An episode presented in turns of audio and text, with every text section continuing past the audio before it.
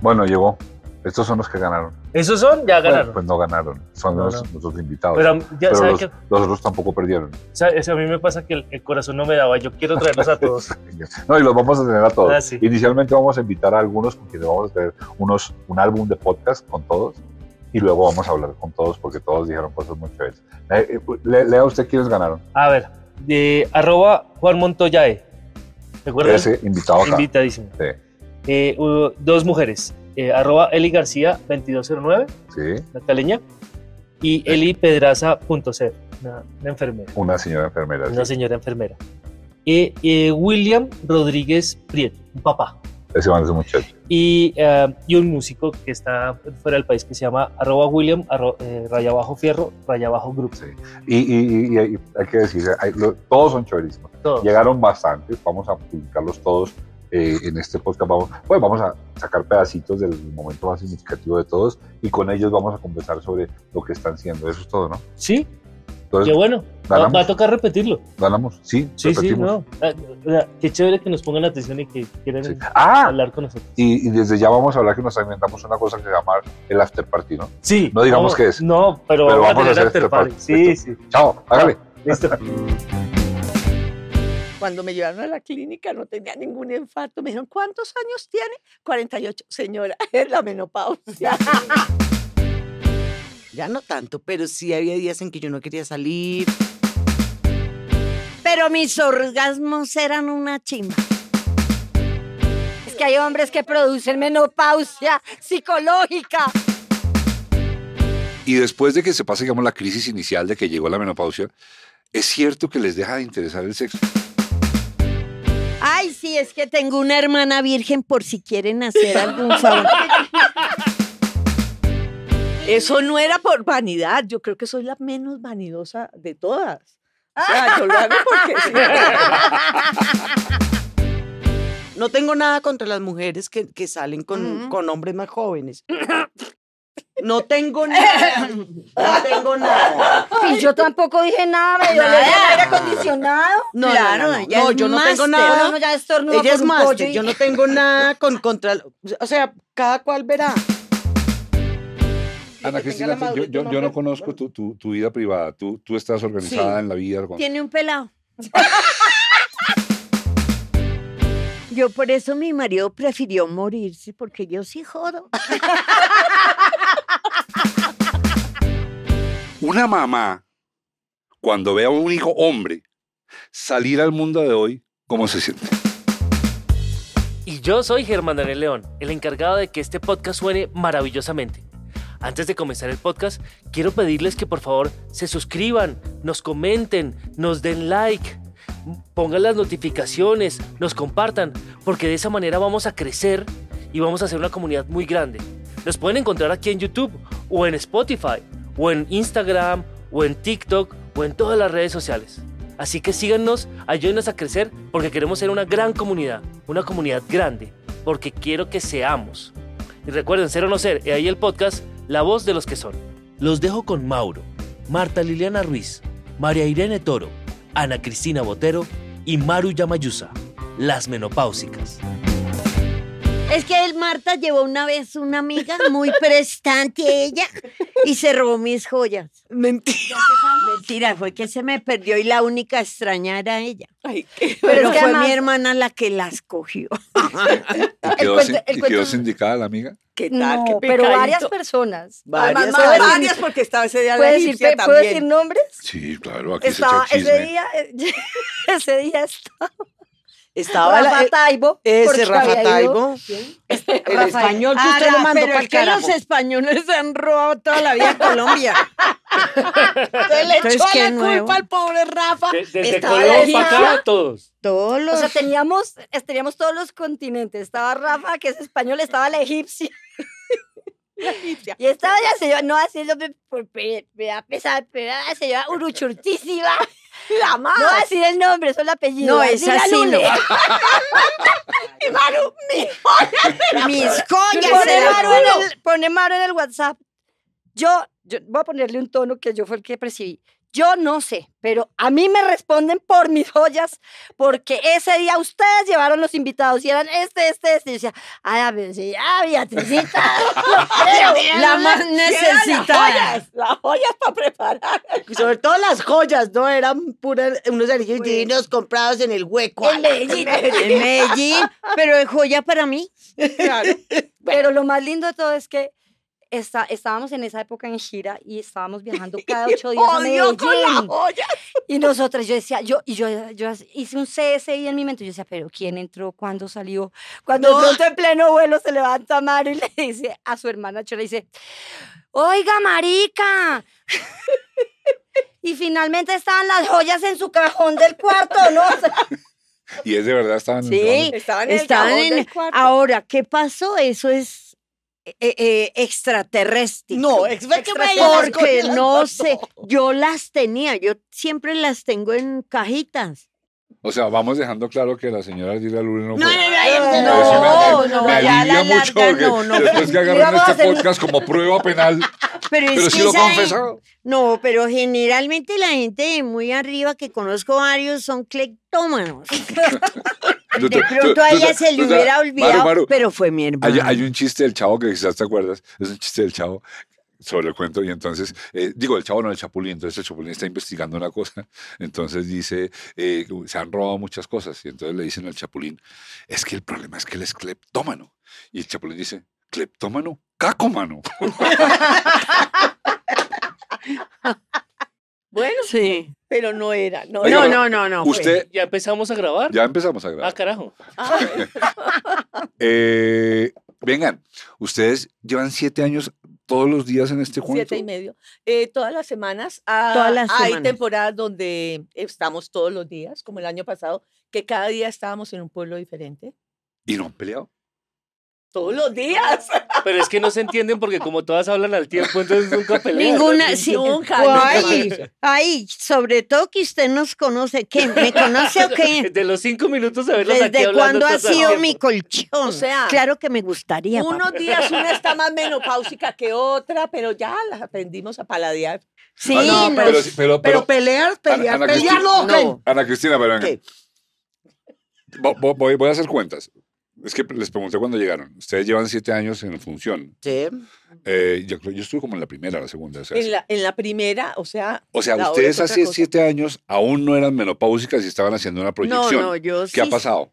Eh, Yo estaba empezando, la menopausia, Yo yo también. también, y Marta Lilian. Marta y yo nos llevamos un no, añito yo nomás. tengo PhD en menopausia. Entonces, estábamos Más. empezando, entonces di- digamos que durante todos estos años fue el desarrollo de la menopausia. Sí, sí. Y todavía seguimos igual. Pero ¿y, y eso de verdad es tan grave? ¿En serio? No, ¿qué? Buenísimo. No, sí, sí, sí. Tiene una mano de síntomas que son una felicidad. Pero no, eso es No, no, no, no. El- la verdad, yo soy instrumentadora quirúrgica, perfusionista, pero Perfusionista. y entiendo un poco de eso. Y a mí me comenzó la menopausia con el calor. No, mentira, eso es de Laura. No, a mí me comenzó precoz porque tuvieron que hacerme la histerectomía. Ok, bueno. Entonces y, empecé y con precoces a qué edad? eh, 38 años. Bueno, bueno, eh, Eso debe generar cosas parecidas a la menopausia, solo que de tan ganazo. Sí, Porque no te da chance de acostumbrarte a nada. No, no, no, no, no es paulatino como más o menos empezó, empieza normalmente, si no es tan. Pero una. vengan, en serio, es muy... ay, ya, ya, ya, ya, ya dijimos que no es horrible, pero, pero ¿qué, qué pasa? O sea, uno, A es- uno se levanta por la mañana un día y dice, uh, ¿Qué le No, va a no, pasar no. a Mauricio Yo cuando les- sea Yo menopáusico? creo que yo ya te había contado. no me Mm. acuerdo. A mí, eh, una familiar, que ya no es familiar, un día ¿Cómo así? eh, tuvo un infarto y le dije, ¿pero qué sentiste? Y dijo, mire, yo me agaché a recoger las bolsas de- del mercado y empecé a sudar, a sudar, a sudar, a sudar y me desmayé. Eso fue todo. Y una noche estaba yo durmiendo y me desperté lavada en sudor, Empapada, sí, empapada. Y yo, con, con el papá de mi hija, yo, "Ay, venga, lléveme a la clínica que me dio un infarto. Claro, el papá estaba nadando y ella, ¿para dónde va? ¿Para dónde va? Metido en el ¿Y pozo del sudor. Pues cuando me llevaron a la clínica no tenía ningún infarto. Me dijeron, ¿cuántos años tiene? 48. Señora, es la menopausia. Ma- Marta, pero Y además, ahí le dio el infarto. Marta, pero además parecido, parecido a lo que pasa en las ejecutivas también es escrita por ti, ¿no? Que la Claro. nena cree una cosa y le está pasando Pero otra. total, además yo era, cuando me empezó la menopausia, yo empecé una relación y de pronto tenga un retraso y yo, ay, maricas, creo que estoy embarazada. No lo hubiera matado ¿Pero yo a los tenías 50 amante? años embarazada otra vez. Claro, pues tenía 48 años y allá estaba. Y yo, tengo un retraso, tengo un retraso y todas, fresca, fresca, es la menopausia. Y evidentemente. Pero sí pasa como que lo de los calores sí es verdad. No, lo de Sí, los sí, calores sí, sí, es verdad. Todos, Mm. todos. Yo Yo, he tenido el calor, el sudor, Sí. cambios emocionales, como le pasa al personaje de ella que pone cara de culo y después tar. Mata de la risa. No, Sí, eso ¿verdad? Sí, pasa. sí. Eso es en serio, eso es en serio. Uno tiene cambios emocionales drásticos. Pareciera psiquiátrica la cuestión, pero sí es verdad.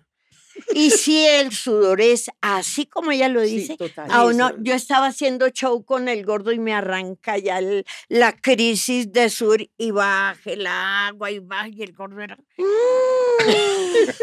¿Qué le pasa, hermano?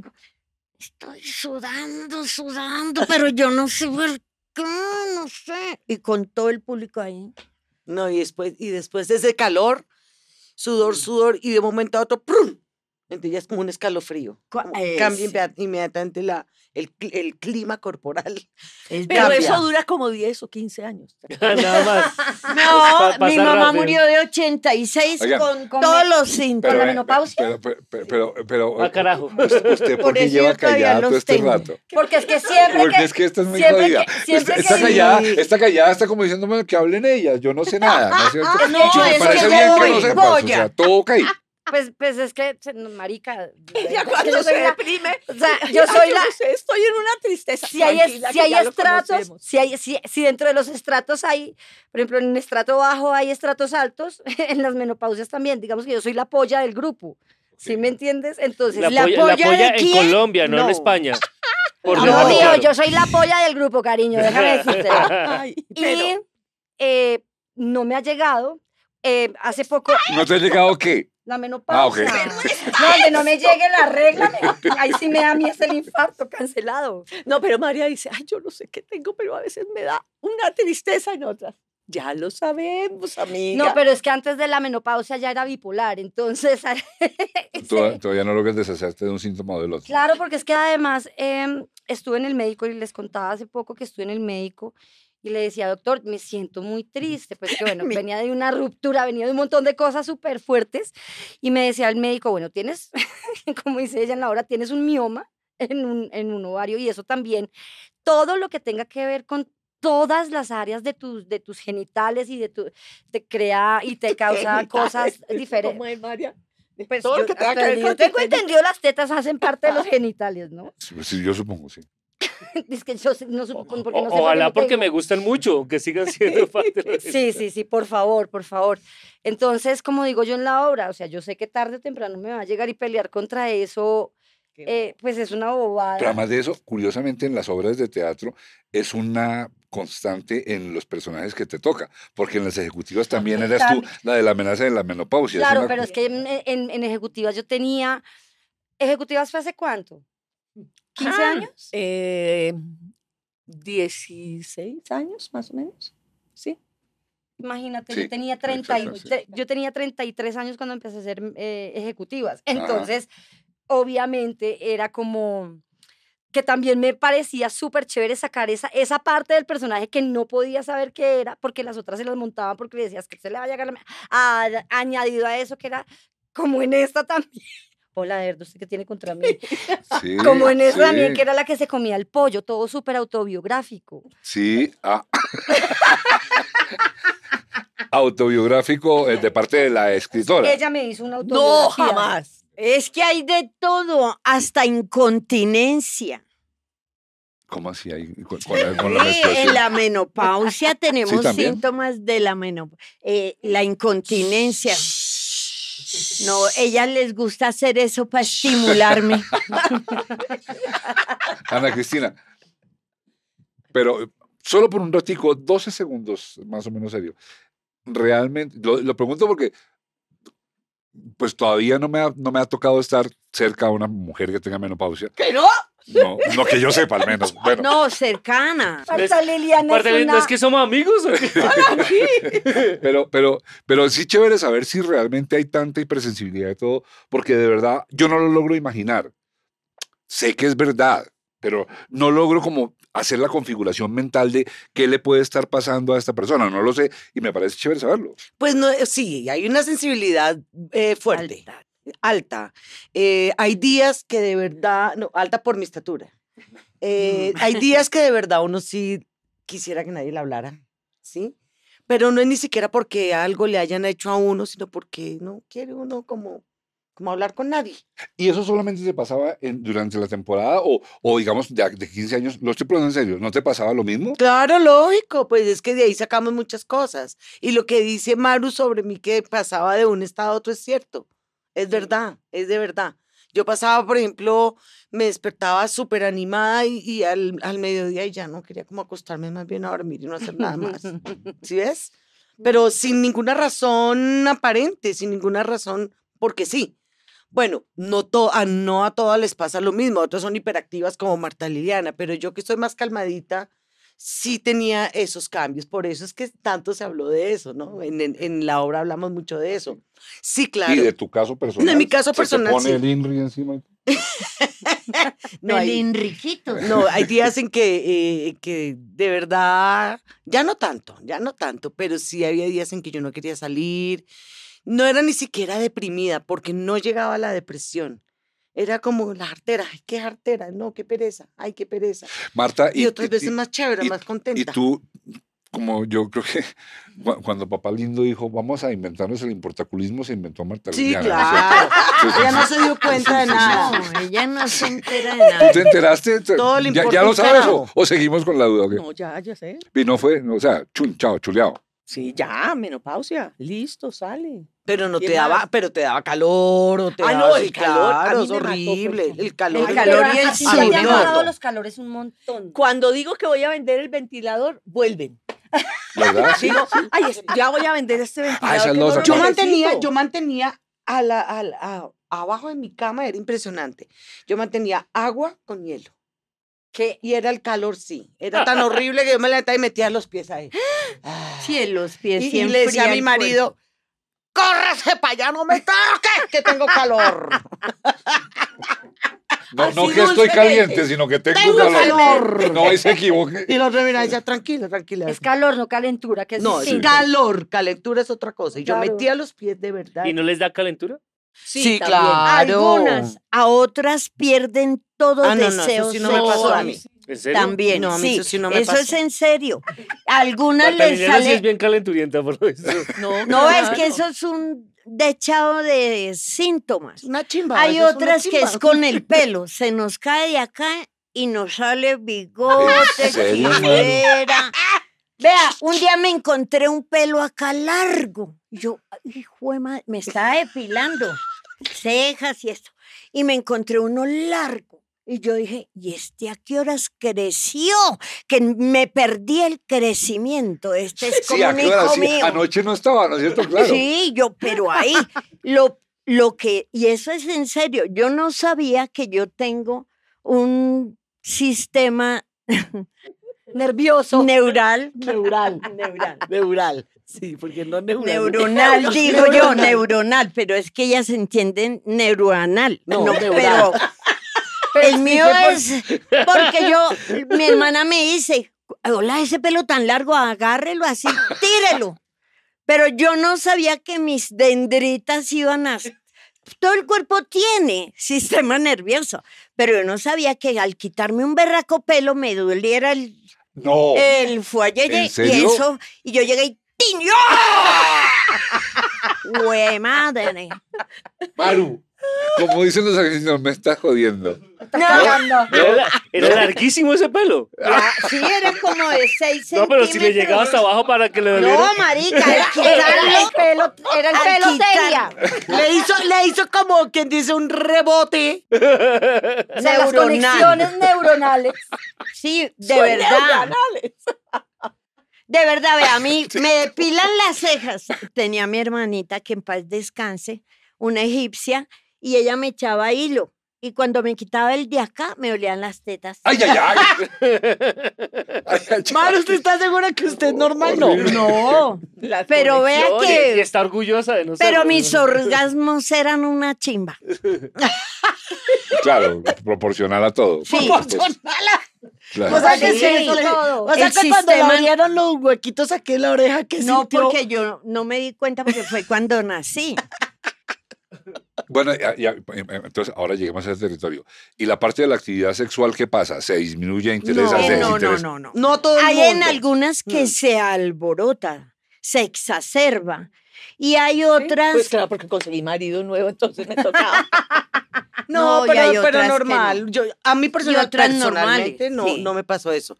Pero sí sé, sí sé de muchas que definitivamente se pie- pierden Asexuales. completamente eso.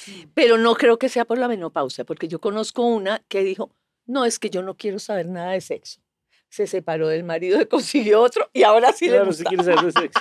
No le Ah, gustaba no, el pero sexo sí con pasa, sí pasa. Es que hay hombres No, que sí producen menopausia psicológica. Lo que pasa es que Hay a hombres que le producen a unos menopausia psicológica. Ay, a Ay, ¿pa' veces- qué? Pero lo sabe. a veces se tienen otras prioridades, entonces por eso es que se embarcan todos todo ahí. Pero, pero que sea como el común denominador, no. Yo, yo, yo, yo Como me- el calor, como, por como que voy a medio impulsar un poquito de conversación cosas. seria, hagan lo que se les dé la gana. Pero es que además, de verdad, yo no me imaginé que, que, el, que el- que el tema me fuera a resultar como tan, tan, tan interesante desde el punto de vista de lo serio. Oigan, y, y después de que se pase, digamos, la crisis inicial de que llegó la menopausia, ¿es cierto que les deja de interesar el sexo de verdad? Como que ya es un asunto que pasa a segundo lugar y A mí es porque la- en la experiencia personal, como el man, el man se murió, gracias a Dios. el- a mí me tocó, no es que si quiero o no, es que me tocó. Y encima de eso, soy una mujer normal que no utiliza elementos y, y cositas eróticas. No, Accesorios. aprendí Accesorios. técnicas de Tao. Uy, eso es una maravilla. ¿Qué es lo malo de la técnica? Que como uno coge la energía sexual, porque uno tiene etapas de, de arrechamiento, Ajá. y en esas etapas es cuando uno tiene que hacer ese efecto y mandarlo. Y lo que pasa es que se le desarrolla a uno unos dones de eh, cosas que puede oír, ver, sentir de la gente. Y eso es lo harto de esa técnica. O sea, se te complicó la vida. Se me complicó porque Yo de ellos Le- Era mejor. ¿Con quién fue? era más fácil no, seguir pero tirando. no. Maru, y la técnica, no, obviamente no te voy a pedir. No la me- voy a decir porque además ok. es secreto de Estado, de Tao, en pleno catedral y todo como ellos ¿Cómo así? tienen. Si yo quiero saber eso, me tengo que ir hasta algún lugar y. bueno, Tendría no. que volverse Tao, bautizarse como Tao. ¿Qué es Yo ser tengo cinco. Perdón, pero ¿qué es ser Tao? Eso es una... Es un manga llamado Gustavo. Y es el maldito un taller de sexo tántrico. No, es, No, un- es, una, como es una, filosofía, doctrina, una porque ni siquiera es exacto, esa Mm. es la palabra, filosofía oriental china. Que viene del taoísmo, ¿no? Sí, pero tienen unas cosas muy raras, muy raras, Sexo muy raras y yo no volví por eso. Pero es la curiosidad, yo soy muy curiosa. Ya tengo cinco bautizos de diferentes religiones por Simoskis. No me salvo con la católica, me salvo con el Tao, con, los testículos de Jehová. con- Maru, esa nunca me la había imaginado. Es buenísima idea. ¿Qué? ¿De verdad? De tener Tener, una- tener visa en, muchos, en muchas religiones, uno Sí, nunca yo sabe. la tengo porque si no me sirve esta, me sirve la Claro. otra. me En, en cambio, la los ateos, en ninguna van Eso es sí, Vea, el gordo, güey, ya para morirse un mes, el gordo Benjumea, Sí. eh, como un mes antes, le dio por leer la Biblia, el Corán, el, hay un libro que se me olvidó. Y él decía, yo las envidio a ustedes de creer en ese Jesús y en esa otra vida, porque yo sí creo que me muero y ahí llegué. Y ustedes ni se van a acordar de mí. Y vea la soledad espiritual, energética que se le veía. Y aún así, los fueron curas, bueno, toda la gente que yo conozco, y hablaban con él y salían eh, todos como diciendo este, eh, él es todavía más creyente, más sabio, porque todo lo que hablamos, él no necesitó que confesión y que todo eso, no hablaba con ellos de una manera que los dejó sorprendidos de cómo él veía la vida. ¿Y él estaba tran- tranquilo en la partida? O sea, no tenía miedo. No. No, él tuvo miedo muchos años atrás de morir, tenía miedo a la muerte. Pero ya cuando la vio que tocaba y ya estaba en el camino, él ya se soltó, no sufrió. Gracias a Dios, el día que se fue estábamos todos los 32 al- y la enfermera, que es una bestia, estaba alrededor y él se pudo ir de una paz y una calma. ¿Sabes? No sabes cuánto me alegra oír eso. Claro, eso mucho, es mucho. Chévere. Mucho, mucho, mucho. Perdón, 32. ¿Quiénes eran 32? Toda la Toda la familia. esa. Ah, Es que nosotras somos cinco hermanas y las cinco hermanas tuvieron esposos, mozos, amigos, vas a decir. Primos, No, no, las es que- Todas menos. Es que yo, yo, yo- Menos yo. No, María, a mí Ah, no me molesta ella. que estés callada. Si quieres estar callada, estate callada la las seis horas del podcast. no Ay, sí, es problema. que tengo una hermana virgen por si quieren hacer algún favor. Alguien. Por si le quiere hacer el favor o qué. Pero, Ay, pero por venga, favor, la causa. póngame cuidado aquí, María Irene. O sea, estas se llevan ventaja aparentemente. ¿No es cierto? creería, o sea, sí. pareciera. Y, y lo pregunto porque pues a, a, a un- a los hombres nos dan miedo ciertas cosas.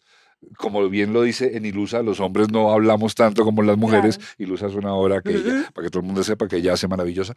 Eh, pero, pero a los hombres nos dan miedo ciertas cosas, ¿no? Que, por ejemplo, que llegue la no elección, eso da miedo por, por la edad, esas vainas, más otras cosas. ¿A ti no te da miedo llegar allá? O sea, las ves y tú dices, estoy que me lanzo. ¿Sabes qué pasa, Mauro? Es que yo creo que lo que deci- lo- y lo que dicen ellas siempre en todas las en todas las funciones es verdad. Hasta que yo no lo viva no voy a saber cómo es mi propia experiencia porque cada experiencia es súper distinta. Sí. Entonces, ¿para qué me empiezo yo a sugestionar desde ya que me va a dar calor, que se me va a quitar la rechera, que me voy a poner bipolar más de lo que ya soy? Que le O salen sea, pelos. que me salgan pelos, que, que cuando me los quite de aquí me, me brinque el jopo, o sea, ¿me entiendes? Como que no, no, no quiero adelantarme a los hechos.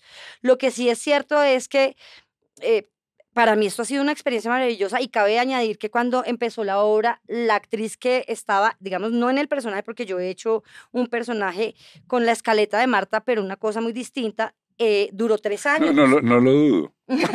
No lo dudo. Duró tres años, Ah, claro. claro. La primera actriz duró tres años. Y después llegué yo, y, y a lo largo de estos últimos cuatro años, pues esto es puro Perdón. aprendizaje. Ese personaje lo hacía una persona hasta que llegó una actriz, usted. No.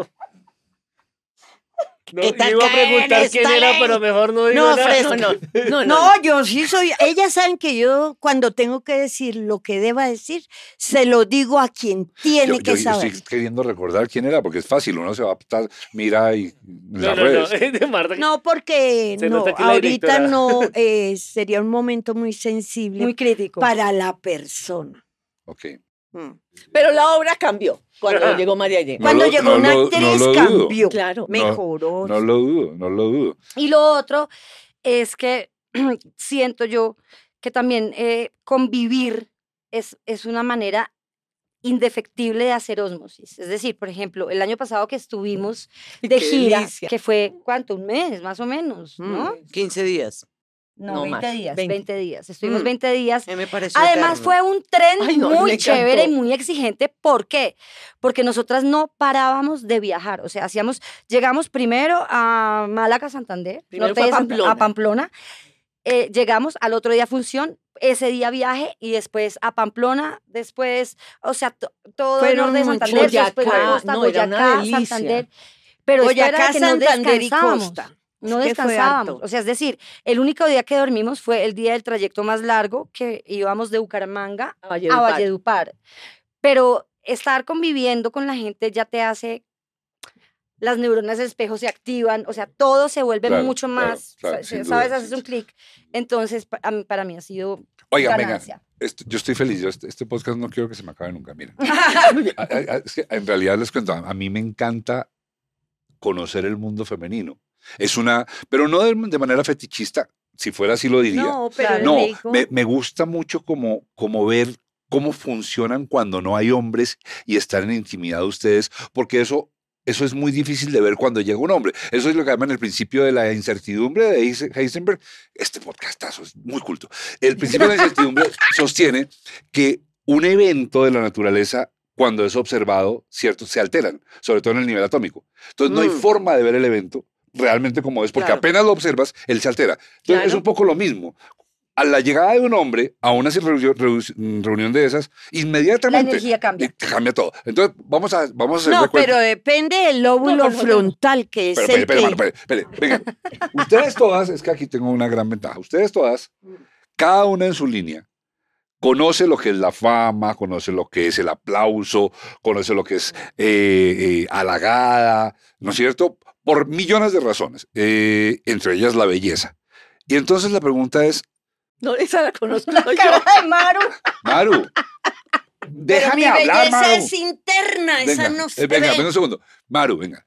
Pero, pero me entiendes el concepto. Se era muy Mm. atractiva, por la razón que sea, se era muy atractiva. Sí. Y voy a ponerla en tu, con, con- con- con tu juego. Vamos a, solo porque eres famosa, pero eras atractiva. Porque es que chévere, más chévere salir con una. Uy, está saliendo con Maru Yamayusa. Ay, ¿y quién es esa? No, es, es un sentido común. Mi pregunta es: Ustedes son mujeres muy, muy, muy, muy habilitadas todavía en todas las funciones humanas, incluida el pensamiento. Ya tienen una cantidad de experiencia acerca de este mundo del oropel. ¿No es cierto? Ya hemos pasado por ahí mucho. Ustedes, las mujeres, lo pasan con muchísima más fuerza que nosotros los hombres. Y ahora ustedes echan de menos el ser aclamadas, el ser, en el caso de Marta Liliana, señorita, otra cosa, es señorita, otra cosa. O sea, la belleza, el halago, el aplauso. En estos momentos, ¿cómo? Y lo estoy preguntando por una cosa, eh, con una segunda intención. Este podcast lo ven muchos jóvenes. Muchos. Yo quiero que hablemos de eso. O sea, ¿qué tanto vale la pena meterle julepe a esa vaina desde el punto de vista de ustedes? Mira, empiezo, puedo empezar. Hágale. Es inevitable, de todas maneras, que cuando uno ha empezado en este mundo del oropel que tú llamas, muy joven.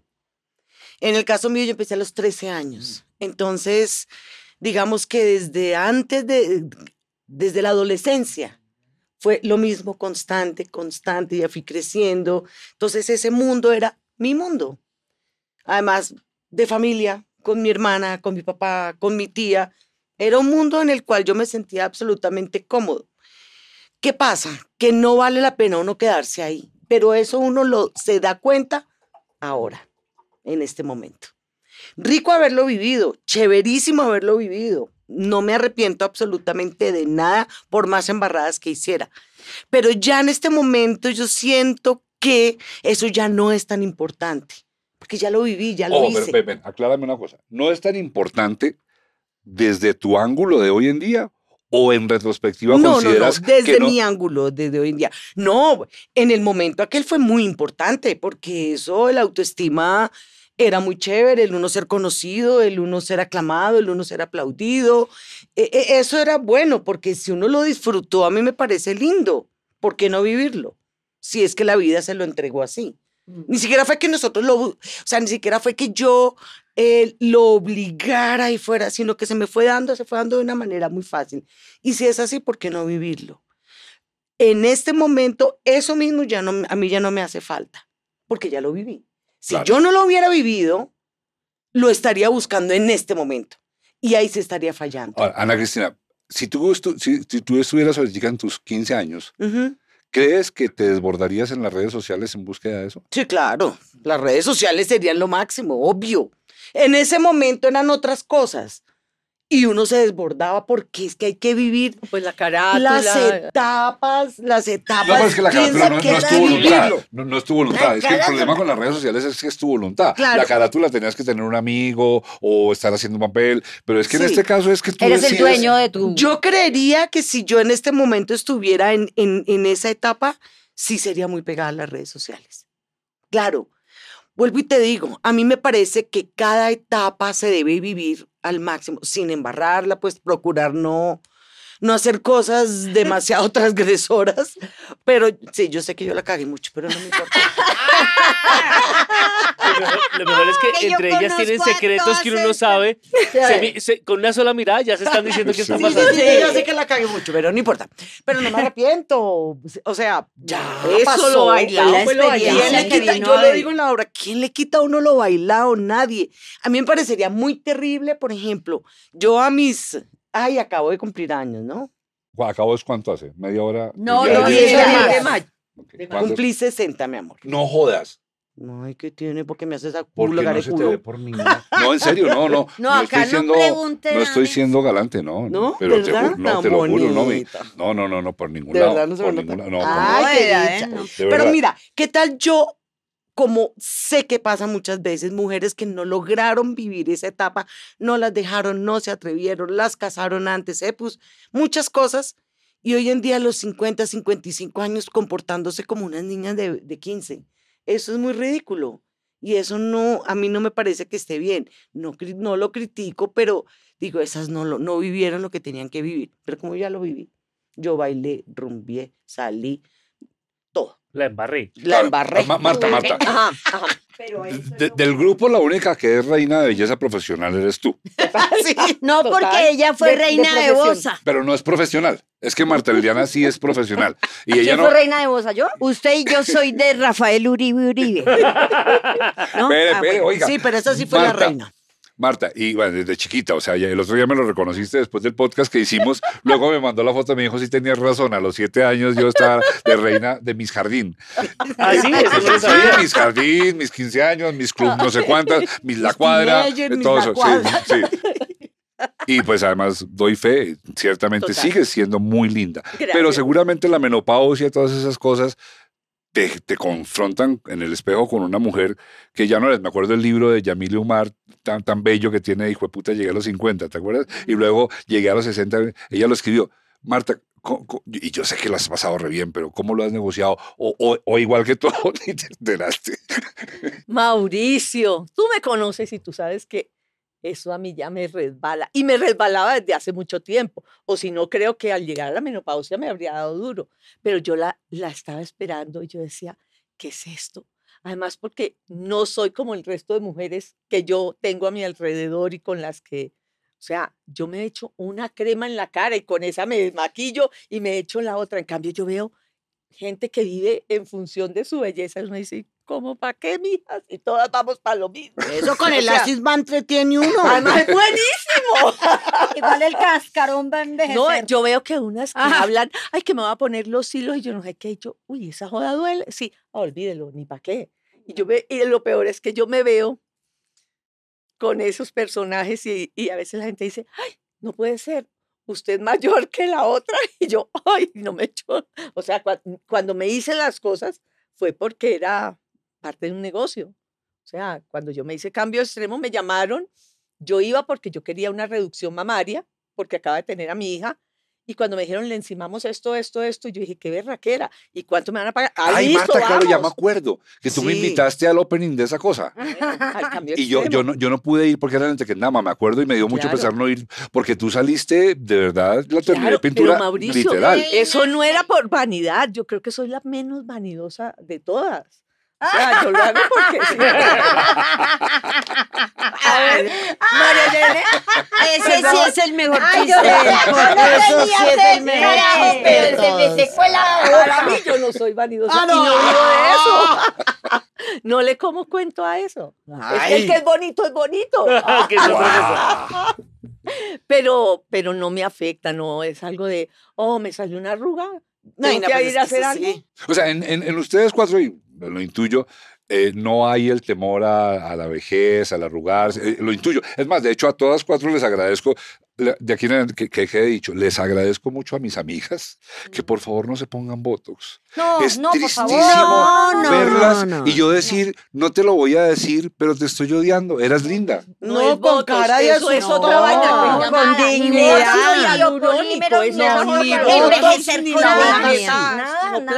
Ni Botox, ni la boca inflada. No, los biopolinos. No, yo sí me quiero arreglar como- el cuello de cobra que tengo, vea. Ese cobra todo. Pero es que todas quedan como familiares cercanas de O- Norberto. horrible, Sí, horrible, no, horrible. es horrible. Si hubieran visto No, de verdad. cero expresión. Eso yo creo que es Cero. una Imagínese uno haciendo comedia y drama. No, sí, porque, Porno. porque, porque si es aquí, si es aquí, esto que uno tanto hace para Sí, hablar claro. no lo puede hacer. Claro. Queda como. Y si es aquí, uno riendo, si queda así como con cara de asustada todo el Ay, tiempo. Como con De cara Chucky. sorprendida. No, es terrible. es- es- y, y el otro día vi un, un señor, ¡Ay, terrible! un señor muy famoso, entre otras cosas. y, y yo, pero ahora también, mano, pero es- además- y se empezó a parecer a mis amigas. O sea, ya mis amigos Parece como todos con los adquieren la ojos misma cara. brotados. Pero- Hola. Yo, yo creo que ese es un problema desde los cirujanos plásticos que no tienen ética y no dicen, oiga, es que no podía hacer eso, le estoy dañando la cara o no. ¿Será? O Yo, sea, tu amigo no Sí, se volvió no andrógino, tienen sino ética. androide. pare- no te- tenía Sí, horrible, o- o- horrible, horrible. Y-. Y, de verdad, para mí como amigo, es incómodo. Claro, porque, Porque, no, el- porque el yo, yo quisiera un decir algo, pero tengo claro que decir cualquier cosa es una agresión. Donde acaba de Pero meter un tampoco poco le de voy a decir en- que, que te, te estás viendo más bonito porque no me sale. Ya o sea, no, eso, eso no se debe hacer. Ya sé que le dices tú, tú le dices lo mismo que vas a- que dices cuando vas a ver obras de teatro que no te gustan. Interesante. Quedaste interesante. Pero así es, sí, toda la gente que le saca el culo a la verdad dice, ay, me pareció como interesante. No, Ma- Maru, hay una que, que me la robé de una película de Anthony Hopkins y está, se llama La Tierra de las Sombras, Shadowlands, que es Anthony Hopkins, Deborah Winger y un señor inglés muy importante. Y entonces ellos dos son dos profesores de literatura en la Universidad de Oxford y viene una poetisa gringa joven y entonces Anthony Hopkins, el personaje, él dice, y el problema es que me mandó los poemas y me toca leerlos. Pero eso no es el lío, me va a tocar decirle qué pienso de ellos. Oh my God. Ay, terno. Y el, y el otro, el otro le dice, eh, vea, eh, la cosa es fácil. Dígale lo siguiente. Mire, esos poemas no los habría podido escribir sin usted. Hola, qué bueno. buenísimo. ¿O no? Buenísima la salida y no hace daño. una obra de teatro. Ese papel era para ti. Bueno, y en el caso de la cirugía, Sí, sí. y en el Perfecto, caso de la eso. cirugía, como que esas tetas solamente eran para ti. eso, eso. Solo te lucen a ti. Bueno, vengan. Ahora, ese es el territorio de lo físico, ya, eso está buenísimo. Y en el territorio de lo, de lo sentimental voy a decirles lo que yo observo. Yo observo que, que los tipos de mi edad andan buscando nenas de 35 para abajo. Sí. Eh, ¿Para abajo? Para abajo, digo para abajo, para Margot, 35, 25, para 15. abajo. Bueno, eso, Sí, eso es lo que yo observo en, en Sí, el, universo, en el universo generalizando. Seguramente Sí. hay muchas excepciones, sin duda. Y también encuentro mujeres afligidas por, por, porque empiezan a patinar en ese territorio y ya la cosa no pega. Y, y bueno, ya me entendieron el tema, ¿no? Háblenme de eso, Maru, dime, ¿qué piensas de eso?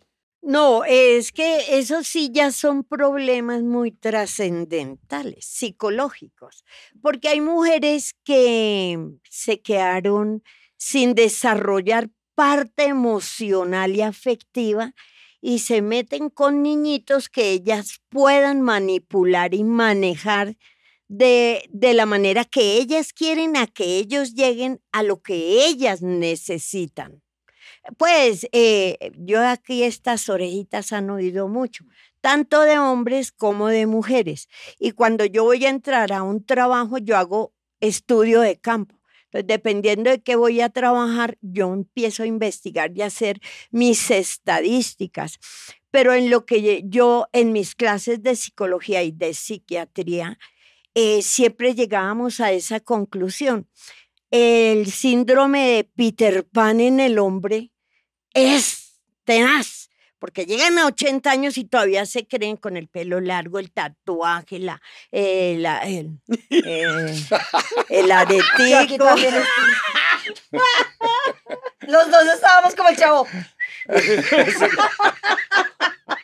No, y es verdad, pero, eh, pero yo pienso que la gente debe ser feliz de la manera más sana con lo que quiera. Entonces, a esto llego. Tengo una población homosexual donde yo les colaboro ayudándolos a entenderse entre ellos, porque es que eh, cada uno es hombre, mujer, y, y eso es muy complicado. Todas esas emociones, todos esos sentimientos, más los traumas que vienen de sus infancias, más lo que acarrean de sus ancestros. Todo eso va en un ser humano, que es lo delicioso de mi trabajo. Ese estudio de la vida del ser humano, de la condición humana.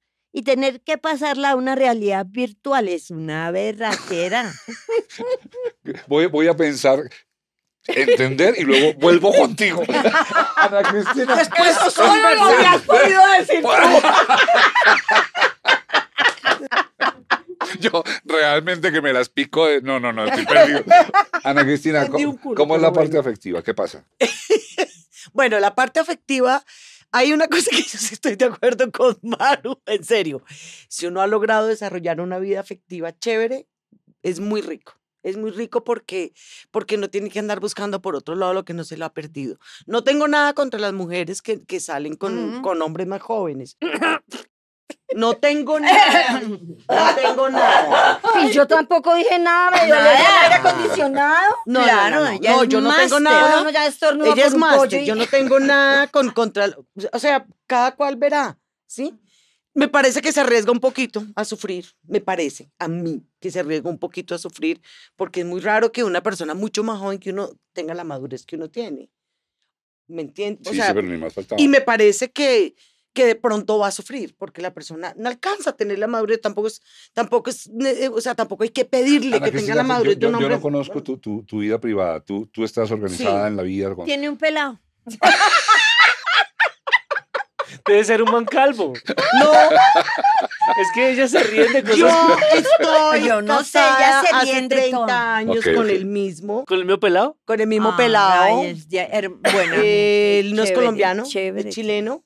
Como Taiwán. Y, y yo llevo todos Es estos un años con él porque, te digo, se desarrolló una relación con, de mu- mucho respeto, de mucho respeto, cero celos, cero, ni allá para acá, ni, no, yo no conozco esa palabra, ni permito que me celen, y de mucho acompañamiento y de mucha admiración, de acá para allá y de allá para acá.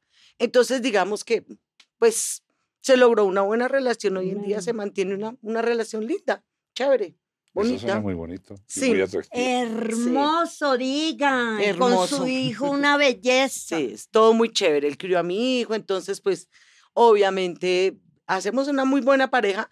Y hoy y jodimos lo que teníamos que joder. Fuimos a los sitios que teníamos que ir, hicimos lo que teníamos que hacer de todas las formas habidas y por haber. Y hoy en día tenemos una relación bonita, muy, muy, muy compenetrada. Y, sabes que voy a subrayar algo que dijiste, porque, porque me parece importante, es respeto Respeto y libertad, y libertad. Total y absolutamente. sin duda. sin es duda. decir, a ellas les consta. Sí, Sí. total. Yo salgo de No, gira. él es un- Pues No, sí, y de- de es hecho no se han reído, Es el o sea, más relajado de Mira, todos. lo más delicioso, Está cuando Mauricio. necesita. Y es atento está con ahí ella. conmigo No. así, todo el tiempo, muy atento, muy...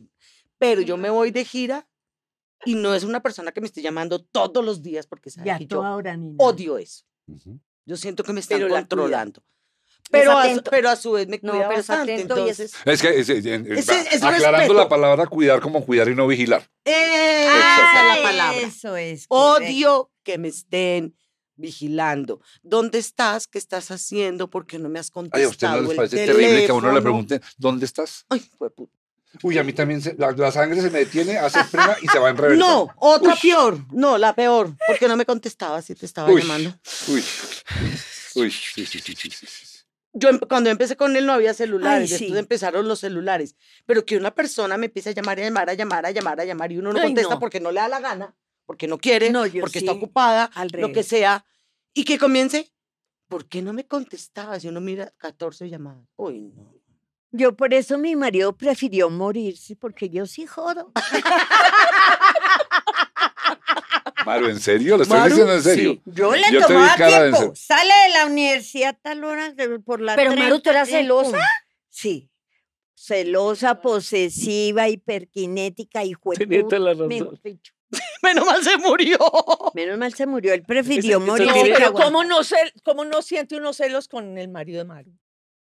Era para sentir celos, Maru. ¿Por qué? Sí, ¿por qué? ¿Puede Ladraba. contar? Ah. Era muy lindo. Era lindo. Eh, No, era es muy que así él no se moviera, las viejas se escurrían ahí. hacía? Como si él era violonchelo, concertino de violonchelo de la Sinfónica. Es que nomás con esos Tenía oído absoluto y tenía una estudiantina Tenía oído absoluto. Yo sé qué es eso. Eso es una cosa serísima. Sí, sí, buenísimo. Es, un- es Tenía- como un autismo Sí, disfrazado. sí, sí. sí. Eso viene de ahí. Entonces, eh, ya- ya- ya, a, mí me gustan los enfermitos. Siempre me, me tocaron enfermitos. No, eh, sí, yo toda la vida O sea, era- eras, y, con todo el mundo. ¿Y, tu, y, y tu esposo renegaba, protestaba o qué hacía? No, Pues, donde renegara le daban la El man se jeta. moría. Cuidado a renegar. Vale. Negra, le digo, ¿qué pasó? Dice, no, ¿Así? negra, no me. ¿Así? Le digo, ¿Qué pasó? sí. Sí, porque llega tarde y media hora, diez minutos, quince. Diez minutos. ¿Y qué pasó, hermano?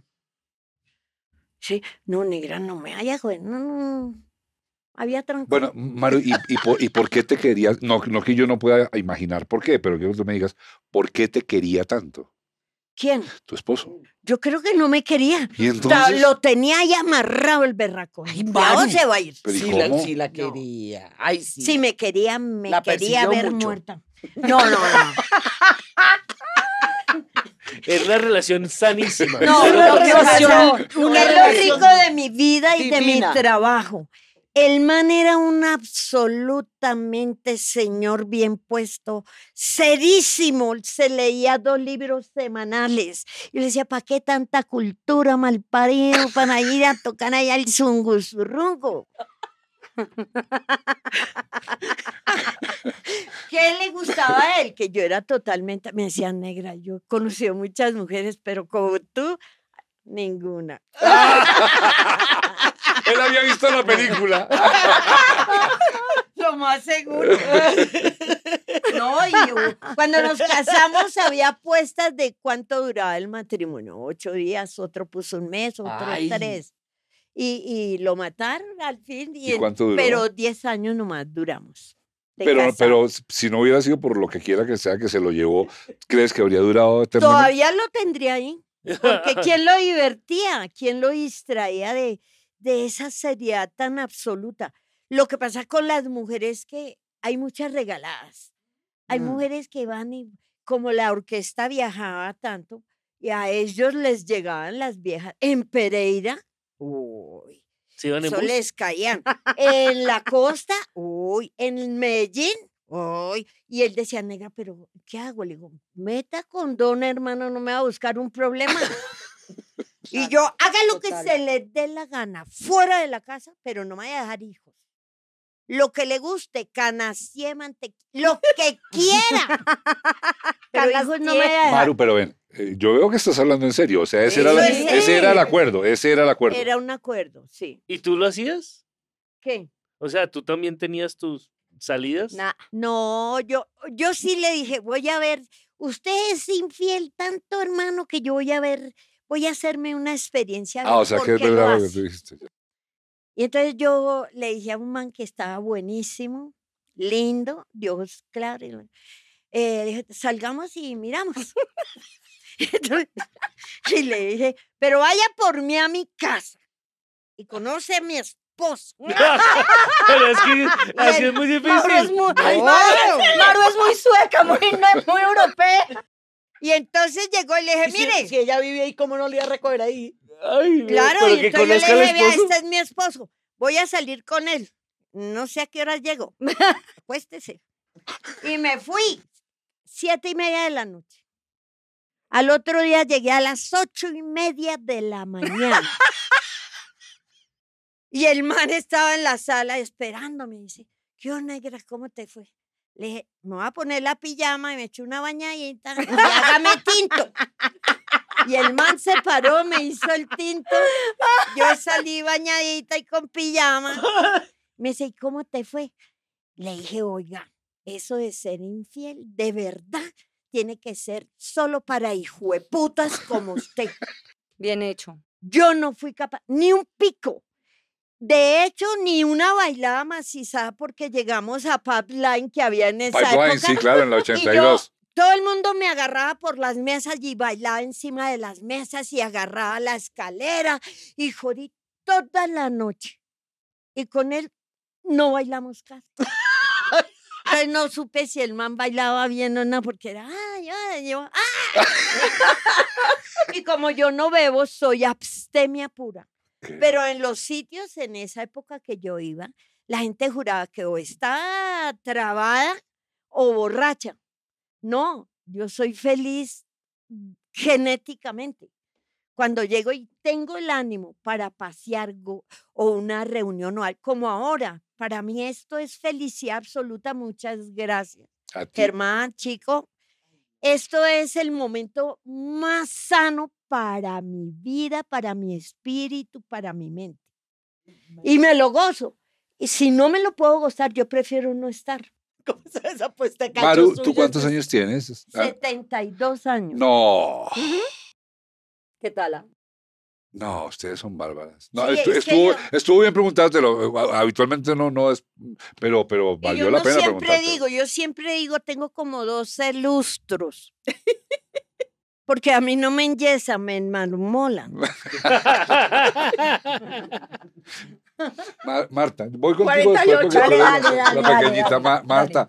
Y yo, yo sé que estás casadísima con Alex y todo esto, pero ah, sustrayendo eso y, y- Cansadísima o cansadísima. No, no, Casadísima. dije casadísima. Ay, yo también entendí. Pero ¿qué- qué- qué- cuál, cuál es tu percepción de, de, de lo que está pasando en mujeres de tu edad y contemporáneas con la idea del romance? No hablemos del sexo porque eso es fácil de resolver. El romance, la idea de tener el, el, el- el arrunche el domingo y toda esa vaina, ¿sí, sí se vuelve muy difícil, tú dirías? Yo creo que sí, Mauricio. Porque las mujeres en su afán de soledad se embarcan en, en el primer, mejor dicho, en el primer bus que Avión pasa por ahí. fallando. Sí, eso es lo que pasa.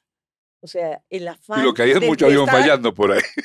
¿Qué? Por favor, por favor. El que lo entendió, no. lo entendió. Sí, la No, no, no, soledad no, no, no. es buena La consejera para soledad de las mujeres hoy en día, a Mm. esta edad, Mm. entonces hacen que. Híjole. Yo no sabía, les cuento que de verdad yo eh, se los estoy siendo absolutamente honesto, yo no tenía ni, ni idea de, de- o sea, otras cosas me imaginaba, pero, pero eso que me están contando, no, no, no. no Pero hay algo, hay algo que tú sí sabías y es que, bueno, no a todas las mujeres o como yo, que son como yo, que no me gusta que me llamen, que no me gusta que me estén, pero hay otras que es al contrario. Eso lo consideran Que afecto. creen que, la- que es Que, importante. que Ay, él que está llamando, lindo", que pasa un día sin que lo llamen. No me ha llamado, ¿por qué? Bueno, pues ¿por qué no? ¿Por qué no? Pero ojo, que no es exclusivo de las mujeres. Y lo quiero dejar claro porque estamos en una época en, en la vida en que todo ha cambiado de una manera tan potente, tan fuerte. Mira, ya eh, la comunidad LGTBI va a tener que empezar a usar, y ojo que lo digo en serio, letras del alfabeto griego porque eh, hay una diversidad tan grande, no de verdad, entre todos estos nuevos géneros y estas cosas que, que- que están surgiendo, y no solamente a nivel de género o de sexo, sino de emocionalidad. Ya los hombres no temen eh, mostrarse tóxicos o vulnerables, cosa que me parece fantástica. ¿Cómo así? ¿Tóxicos qué es? ¿Lo de vulnerable? Ahora, es que lo que pasa es que hay una delgada línea porque manejar ese término de tóxico se manipular vuelve- ese término de manipular ese tóxico. término de tóxico se volvió como que tú tienes la batuta eh, a- y sabes hasta dónde puedes llegar. Entonces, si tú le dices a la otra persona, uy, no seas tóxica, ya le estás coartando su libertad. Es muy difícil determinar qué es tóxico, porque lo que puede ser, mira lo que acaba de decir Ana, hay mujeres que como ella son cero, no me llame, no me busque, no me escriba, y hay mujeres o u hombres, y por eso hago la salvedad, que si les gusta que les digan, mi amor, ¿cómo estás? ¿Dónde estás? ¿Estás bien? Y no lo ven como algo tóxico. Hay gente que sí, lo que decías tú, a ti te, se te, se te te pones así como amparito. ¿Dónde se estás? te paran, se te erizas. Si te dicen, ¿dónde estás? No, él no le dije que se le para. ¿Sabes? No me cabe la menor duda que todavía se te para, Mauricio. Eh, eh, sigue. Continuemos. Continuemos. es eso. Creo que también, ¿sabes qué? Yo pienso que estamos en una época muy chévere que si la sabemos aprovechar, podemos sacarle al estadio todos, todos. Porque es que nos polarizamos tanto. Entonces, el pensamiento de Mauricio no es, es el mío y viceversa. Entonces, si yo siento que eh, en algún momento dado no me, no sé, me gustaría como experimentar salir con un hombre, mm, ¿se puede decir negro? Es que como ahora no se puede Sí, decir se puede nada. decir, ser negro. sí. Bueno, con un hombre negro. más, porque En Colombia negro. sí, porque esa es la eh, raza. eh, porque nunca salió con un hombre negro. Entonces, el problema es mío si yo me dejo afectar por lo que los demás piensen de eso, ¿sabes? Estamos atacándonos tanto que, los que las feminazis, que no sé qué, ta, todo, todo tiene como un, un- un balance, qué rico que sea. Yo soy muy apasionada en mis cosas y tú lo sabes, si no, no hubiera hecho ilusa. Si no, no hubiera hecho un personaje como el que hacían ejecutivas y no estaría haciendo el personaje que estoy haciendo ahora eh, en Caliente Caliente. Todo eso, yo tengo la niña chiquita a flor de piel todo el tiempo y no quiero que se me muera. No sé si sea inmadurez, sé que me falta mucho por aprender, pero todo me falta. Y qué Deja rico. muy bien su chicuelina. Yo manejo muy, como- dígalo, manejo muy bien mi microempresa y me ha salido lo más de agradecida mi pequeñita, hola. mi chicuelina. Entonces, yo sí soy de las personas, a mí sí me gusta dejarme sorprender, me gusta el aquí y el ahora. Planificar me parece importante, pues porque uno tiene ciertas cosas que no puede dejar a la deriva, pero la verdad siento que estamos en un punto co- coyuntural en Tú- la tú- vida. tú, hasta donde yo te conozco un poquito, eres romántica, me consta, eh, te enamoras como, se- como, como en las Mm, me películas. Eh, como- enamora mucho, con- amor. Celosa con mucho. bolero y con balada. enamoro- te- me sí. enamoro No te estoy mucho. criticando, yo soy no, igual. para, nada. ¿Tú eres celosa? No María? soy celosa, soy... Cuidadosa. No, no, no soy celosa, soy territorial. Yo soy... Y- y- Pero no soy, no, pero no soy celópata. O sea, yo... pero cuando nos fuimos en la gira, no Cuando nos fuimos en la gira yo estaba súper relajada, súper relajada. Yo no vivía marcándole tarjeta a la persona con la que está en ese momento, pero sí me hacía falta que me llamara porque no me buscaba. Entonces, no era que me dieran celos, me daba, era como síndrome de, de abandono. hago De De abstinencia. De no de abandono, No, no, mi- no. o sea, una de las cinco heridas de la niñez que, que yo creo que me han afectado han sido la del abandono y se me sale con los manes. Ah, sí. Pero qué chimba aprender. Claro. O sea, qué bueno aprender. Obvio, y que lo Ma- María, y, y, y a- y ahorita, aquí en este momento, eh, con- como eres en este, ¿cómo, cómo es, cómo es tu, tu actividad afectiva? No la sexual, la afectiva. ¿Sabes ¿Estás enamorada? ¿Estás desenamorada? ¿Estás Estoy desarrollando, yo sé que esto va a sonar a cliché y a respuesta de reina, pero estoy desarrollando una actividad afectiva del putas conmigo. Oja. Eso está O sea, muy bien. ¿Sabes qué? Lo voy a tener, lo voy a terminar con algo que tú me escribiste. Estoy viviendo la dignidad, Exactamente. simple y llanamente. Es eso. Me estoy dando, usted me estoy usted. dando, me estoy dando el espacio de aprender y, y tampoco creo en esas premisas ultra al 100% de, es que si no te quieres al 100% a ti no puedes querer a nadie, no, uno va a haber momentos en que no se puede querer al 100%, va a tener bajones, pero sí es importante construir un, una base sólida de uno mismo, con uno mismo, de amarse uno mismo, de sentirse uno mismo cómodo, de aprovechar y, a- y- y disfrutar la soledad. Ujú. Eso es lo que estoy haciendo. Venga, voy, a- yo, yo pongo cartas. En este podcast hemos aprendido que uno tiene que poner cartas para que el, el invitado aunque ponga, yo no sé jugar cartas, pero Ahí va, voy a poner cartas. Ustedes saben, si no, de pronto este sector no, pero este sector sí. Yo tengo cinco matrimonios. Eh, Estoy viviendo el quinto No, matrimonio. Sí. Maru, sí. Y eso que en mi familia lo querían casar con una prima. Sí. Pero el man se salvó, menos mal que estu- estuviera en esta familia. Y entonces, una, una preciosa mujer, ¿no? Preciosa. Y entonces. Esa no eh, la conocí yo. ¿Quién? no, No, no, no, no. no, Marta, Hasta chiquito, ahí chiquito yo. llegué. Ah. Chiquito, yo, yo Hasta ahí tenía. llegué porque es mi familia, marica. Bueno, entonces, eh, y yo siempre que hablo del tema, aclaro, es como una especie de mantra, pero lo hago por una disciplina en la que yo creo. Yo siempre aclaro que yo he estado siempre con estupendas mujeres y es verdad. Yo no tengo queja de ninguna mujer, adicional a las esposas con las que he tenido vida marital, las, con las mujeres con las que no, con las que fui novio o lo que sea.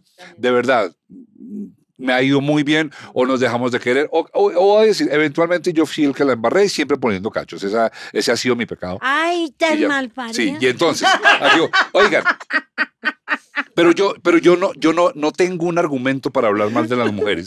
A pesar de haber conocido a tantas y a pesar de haber tenido tan aparentes fracasos que no fueron fracasos. ¿Ustedes hablan mal de los hombres? ¿Se quejan de los No, hombres? ¿Tienen algo contra los hombres? Solo de mis ex maridos. No, yo no. ¿Cuántos son? No, mentira. Dos. Dos. No, pero tampoco, tampoco. Yo no, que- yo, yo, lo, lo que tú dices es cierto, la relación se, se, se, se tuvo como se, to- se tenía que tener en ese momento y llegó hasta donde tenía que llegar en ese momento. Pero yo generalmente no, yo no hablo mal de ellos. No, yo tengo gran amistad con las personas ¿Cuántos con las que he tienes, tenido Eh, uno, un dos. vínculo afectivo. ¿Ah, No, de maridos, maridos, no. Solamente, yo, Ah, yo el día que decidí, bueno, convivir, porque yo nunca me he casado por la católica, ni, ni firma, ni nada. El día que yo decidí convivir con una persona, yo ya tenía 30 años y, y es con el con el que estoy ahora. De resto, yo, novios, Oh, eh, tú- tú- muchos. Tú- tú- tú- pe- claro, pero lo que, Muchos. lo que quiero, lo, que- lo que, lo que evidentemente ustedes transpiran es que no hay una posición política No, radical no, contra el los hombres, no, No. para nada. Mauro, te quiero contar, además que quiero que te sientas muy orgulloso de mí porque acabo de terminar mi monólogo, lo escribí yo, ya se lo leí Qué a. Marta. Es ¿Y se llama espectacular, divertidísimo. Todavía no tiene nombre. Bueno, lo acabo de Pues hay escribir, un nombre tentativo, no sé cómo te suene, se llama María Irene Toro por dentro y por fiera, pero pues es Ay, tentativo. wow, suena bien, suena Sí, bien. pero, Suena pero no Suena muy bien, suena muy bien. Pero una de las premisas importantes de ese monólogo es esa, que dejemos de estar tirándonos la pelota caliente al otro por el fracaso de una relación, porque es que una relación es de dos. Claro. Entonces es muy facilista. Obvio, hay, casos específicos donde sí hay, hay personas que de verdad entran con una, con una mentalidad mala a una relación para aprovecharse o porque ya tienen una psicopatía o un narcisismo o la triada negra, bueno, eso es otra, otra cuestión. Pero cuando hay una relación en donde, como tú dijiste, o deja de haber amor o gusto sexual o lo que sea que sea que se acabó, ¿a ti no te parece que es una perdedera absoluta de energía, de tiempo y de emociones? Tratar de estar- salvarla, no. No, eh, no solamente eso, estar todo el tiempo, es que él me mintió, él me dijo, o sea, viva la tusa, abrázala como me decías tú, gócela, pero quedarse Ay, vengan, 10 les cuento, este cuento fue muy bonito. Esta mañana eh, en- yo presento el podcast de otra empresa. Ese, ese no es nuestro, ese solamente voy de, de conversador de ese podcast. Lo puedo decir del Banco de Bogotá. Y hoy entrevisté a tres mujeres muy jóvenes, la más, a- la más tendría 25 años. Ah, de mi edad. Una, do- do- sí. Mayores, mayores que tú. Do- dos, de, dos de un grupo que se llama Vale, mm, bellísimo, Vale, bellísimo. Unas, Y- unas mellizas de, un tri- de unas tri- Sí, maravilloso. Y cantan precioso. Los, estaba entrevistando en función del Estéreo Picnic y otra niña que también se llama Valentina, que es de un grupo que se llama Flores de Jamaica. Dicho eso, porque es importante, les pregunté como músicas, porque son compositoras además, y unas de ellas, además las de Vale, tenían canciones de, de- de- de nostalgia y de desamor muy bellas, muy bellas, muy bellas, de, de, de- de- de clamar me está doliendo, clamar eso que hiciste no está bien, pero no, no agresivas ni belicosas. Entonces les pregunté, Claramente no eran agresivas.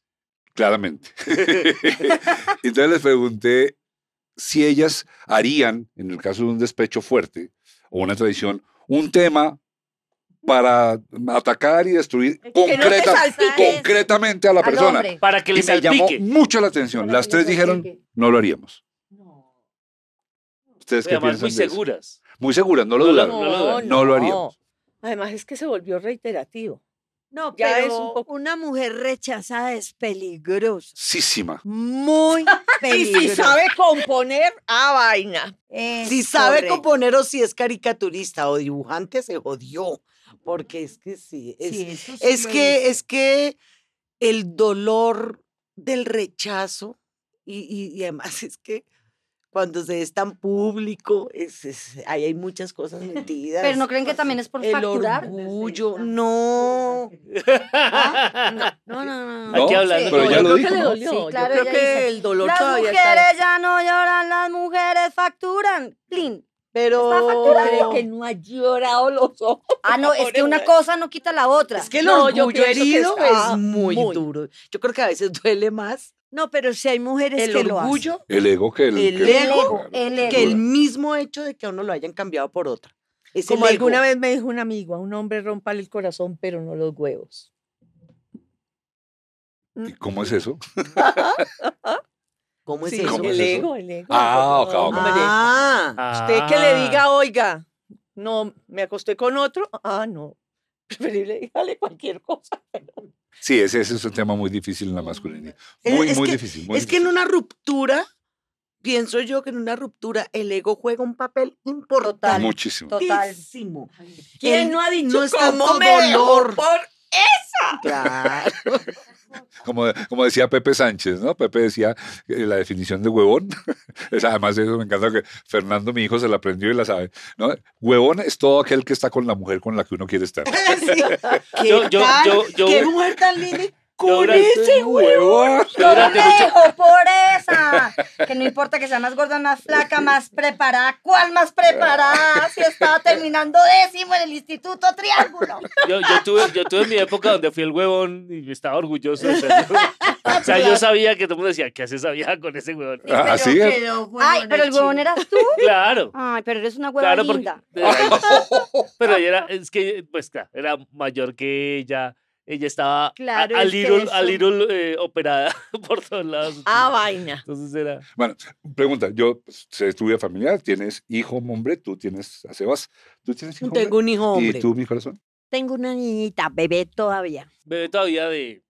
No, sí, es bebé, sí. yo- Especial. Yo, la conozco, Ah. yo la conozco. Ahora.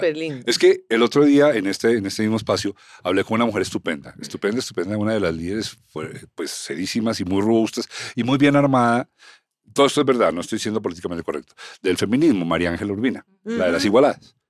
Y entonces, eh, la conversación es chévere, marcamos orillas, yo marqué la mía, ella se sostuvo muy bien. Y hubo una pregunta en la que yo creo, vamos a ver, todavía no ha salido el podcast al aire, tengo que mirarlo, que yo creo que ella ahí como que paró y como que dijo, "Ve, esta pregunta sí no me la había hecho yo. Yo le pregunté, le dije, ¿tú cómo te imaginas que yo pueda educar a un hijo hombre como el que estoy terminando de educar y mandarlo al mundo diciéndole, ve y pide disculpas por todo lo que hicieron de aquí para atrás tus congéneres. Ve y pide perdón porque tú vas a ser y debes ser considerado un potencial violador, un potencial God. asesino Oh y un potencial promiscuo. Oh y sal y pide perdón por todo eso porque si no, no te vas a funcionar. Y yo creo que ella, ahí, lo que yo sentí fue como, esa pregunta no me la habían hecho.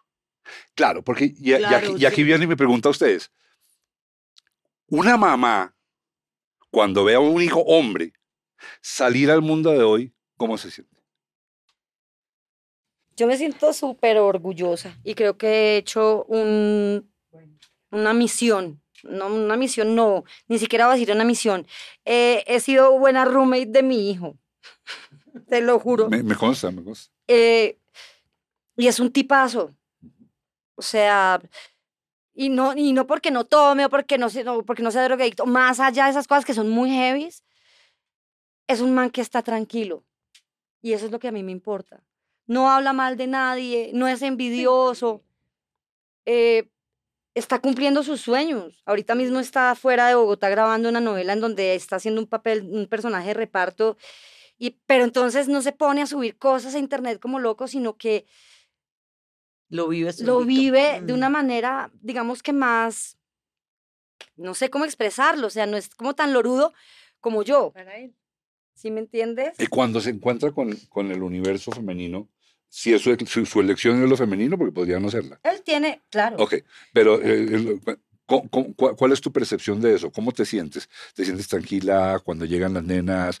Eh, sobre todo tú, con esa suspicacia y perspicacia. No, es que además sí, tú sabes que yo tengo ese tercero este, tercer ojo súper, sí. este, súper, Ah, ah, soy en otro súper intuitiva y él ha tenido dos eh, relaciones. Una que para mí desde que yo la vi, o sea, eso fue escáner y dije, pero no me puedo meter.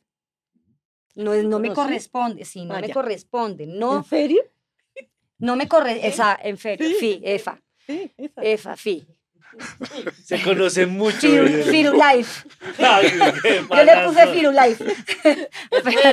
Entonces, eh, si, si estás viendo esto, ¿sabes Sí, quién sí, es? sí, sí. ¿Quién eres? Motherfucker. Y fue una Es relación. que era psicópata, psicópata. No, era un poquito tóxica. ¿Vio por qué hice la pregunta? Es la- es- había que hacerla. Ella era un poquito tóxica. Cállese. Solamente quería vivir en tu casa. Yo no entiendo por qué no dices. No, ella era linda, pero era una gonodea. y, pero él tenía que vivir eso para ser y tener los huevos de hoy, ¿sabes? Y Sin tiene una duda, relación súper linda con una chica que yo no sé para si se van a casar o no, pero es, es feliz, es tranquilo, no la joden, no lo joden. Entonces yo me siento tranquila, o sea, con, con mi hijo.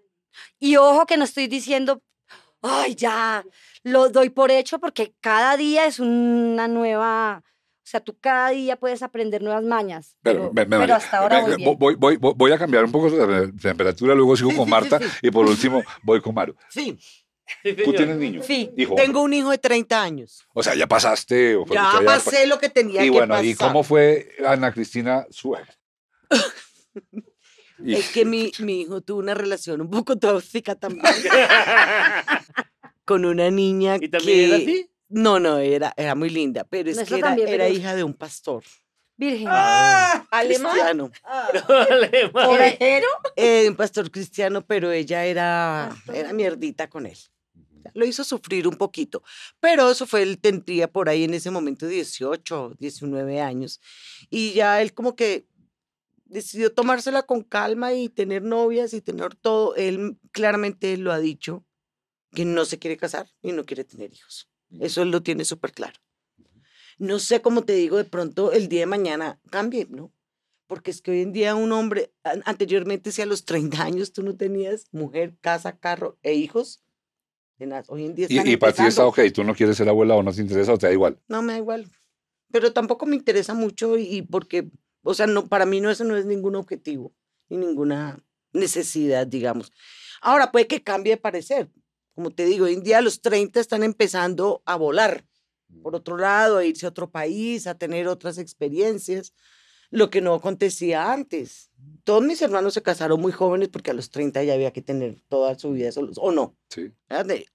Así se casaran con unas pichurrias, pero había que casarse. Y mantenerse. Sí, claro, pero ya hoy en día no. Entonces fui bueno en el sentido que la escuché, eh, le- lo vi muy conmovido cuando las cosas se acabaron. Después él estuvo por Argentina, después vivió conmigo en Chile. Entonces hemos tenido como una, una muy buena relación y pues hoy en día eh, la modernidad y la, y la, la pandemia nos ha llevado a convivir. Los tres, mi Ah, marido, ¿sí? él y yo, sí Y bien, mi mano derecha, izquierda y mano izquierda, derecha de, de- de Julián. Entonces es, es como el papá de, de nosotros. oigan, y- Maneja todo. pero- pero Sí. Claro. es, es que, es que yo, me, yo me he imaginado, me imagino, Marta, y tú me vas a, a- a terminar de hablar del asunto.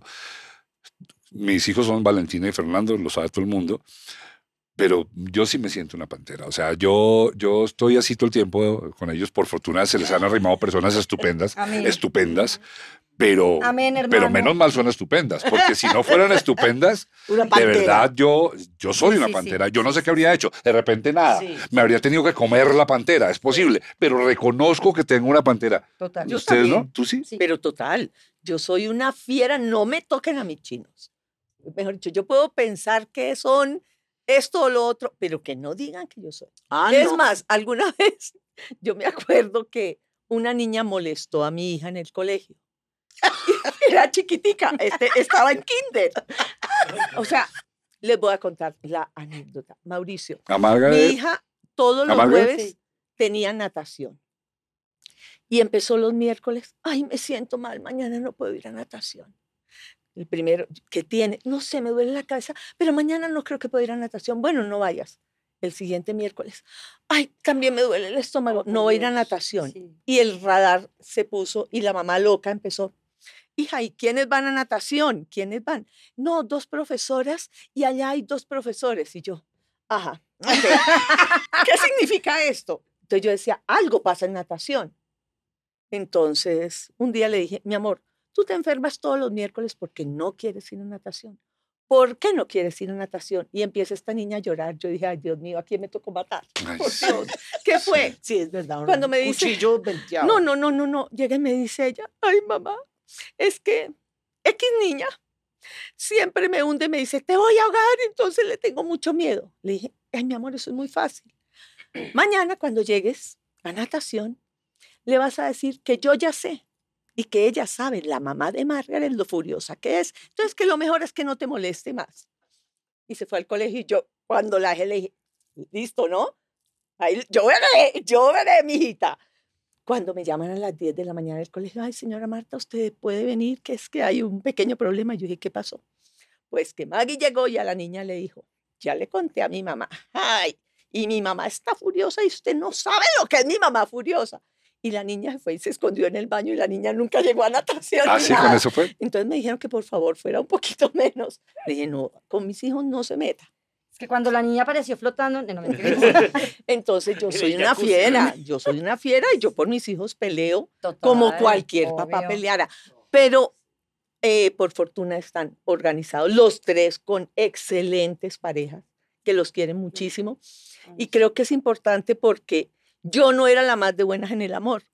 Y siempre vieron en su mamá, caiga una vez, caiga otra vez, caiga otra vez con el mismo prototipo. Y me preocupaba mucho que mis hijos fueran a dar o tener ese mismo ejemplo de su mamá de, ay, otra vez con otro. Y de verdad me dolía. Yo decía, yo quiero que ellos sean felices y que encuentren el amor de verdad. Mm, Y, Y, así, y creo que así es. ¿Y o tú por sea, qué dices que, porque concreta, cómo se concreta que no eras la más de buenas en el amor? De pronto porque yo me buscaba los problemas, Mauricio.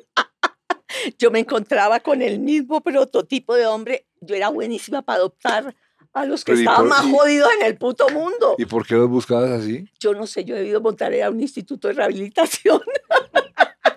digo, perdón, no, no por eso, pero digo, Maru y la niña. Yo sé que la niña es especial Sí, y la conocí en el Smart Films del año pasado, ¿no es cierto? sí, cierto. ¿Cómo es eso? ¿Cómo, cómo es tú, tú quién eres hoy en día? Además con esta fuerza de vida y esa chiquita que yo la vi, además era protagonista de una película, ¿no es cierto? Sí, ella, eh, ella es la que me ha formado más a mí que yo a ella. La que me ha enseñado tantas cosas y yo decía al comienzo que no aceptaba esa realidad y que creo que pasamos todas las madres con hijos especiales, con inteligencias diferentes. Uno no acepta esa realidad. Pero con ella he aprendido harto.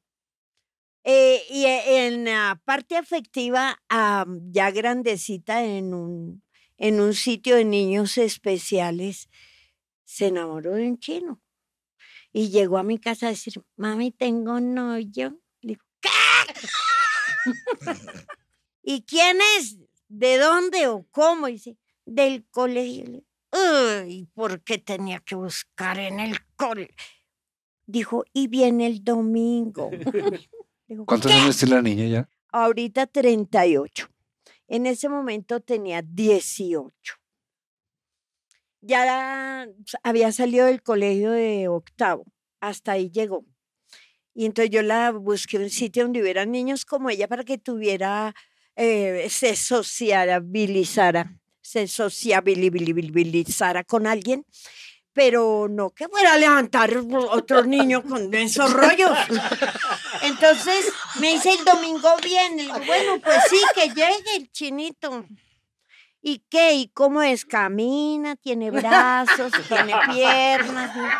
Sí, mami. Él es normal como yo. Le digo, ah, bueno. Llega el domingo, dos de la tarde.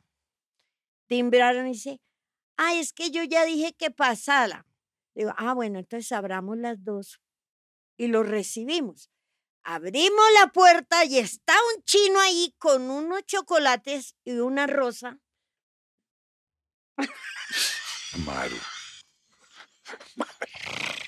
Le- y me dice la niña, mami, él es, ¿cierto que es lindo? Estoy como Mauricio, muy interesante, muy interesante. Ya nos ganamos todos aquí un lugar en el infierno, así ya se Y entonces le dije, sí, muy lindo. Y ahí, pues el chino entró y todo. y ya después le dije, no, no, Cata. Usted está muy chiquita para tener novios y amigos. ¿Y ya la besó? No, mami. Ah, bueno, listo. Hasta ahí llegó la relación. No, pero ahora se enamoró de otro peor. No, después se enamoró de compañeros míos. Eso sí se enloqueció. Dios Con. Camilo Cifuentes, Rodrigo. Rodrigo bueno, Eh, Escalante. Ese es el amor de El amor es pasado Ahmed. por- y El el amor am- es Ahmed. vive. se- eh, Yo, yo, yo me aguanto hasta que se case con él, pero que no, que, no vaya a votar por él. Pero ya o que lo que saque si ya es Senado. senador. O que lo saque al Senado. Nos Vea, lleva tres años guardándole regalo de Ay, cumpleaños. sí, qué pecado. Ah, que me. Pero a mí me ha sido lindo, porque él le ha manejado como la huevonada y él la llama de día de cumpleaños y la saluda y ella queda feliz. Le ha manejado la huevonada. Maru, yo, yo, yo, yo, como, como esto de verdad me parece chévere, que además que, de que divierta y todo, me gusta que sirva para algo. Ay. Eh, cuando, cuando nació la niña, ¿cómo fue para ti? ¿Cómo fue el evento de tengo una niña que es especial y, y es No, en el momento de ella nació y, y en la sala quirúrgica todos corrían y corrían y corrían y dije, ¿qué, qué está pasando? Yo estaba consciente, tenía raquidia. Y entonces yo vi que todo el mundo, no, que, no, no, no, no, que tranquila tú, todo va, todo va bien. Que no". Yo dije, no, tranquila no, ¿qué pasa? Entonces, no, es que la niña está como con apnea, o sea, que no respira. Entonces le digo, ¿qué? ¿Cómo así? No, la china era... Lo que pasó es que ella nació sin cuerdas bucales. Entonces no tenía sonidos y todos por toda la sala y por todo el- en el momento pues yo no me di cuenta que no pero- tenía cuerdas. Pero desarrolló cuerdas después porque te Sí, sí, las cuerdas en personas que no se, se desarrollan entre el primero y quinto mes de gestación, eh, después nacen y se desarrollan. Pero en el momento de nacer, pues nadie sabía que venía con inmadurez. Nació a término, a nueve meses, dos semanas, pero ella con una, un desarrollo de cinco meses de gestación. Entonces no tenía pelo, no tenía uñas, venía con cinco huecos en el corazón, co- del corazón sale la subclavia, la arteria subclavia que va para la derecha y para la izquierda, y a ella le salió para la izquierda, le dio dos vueltas en el cuello y volvió y bajó. Entonces tenía una mano esa. e- Ella nació con un rollo los berracos. Pero en el momento que ella nace, eh, la intuición cuando la sacan y ven que, que era como un problema de, ya de ahí le llamaron el pediatra para mirarla y me la pasaron y yo- a mí me asustó. Pero me asustó fue como los problemas patológicos con los que nació.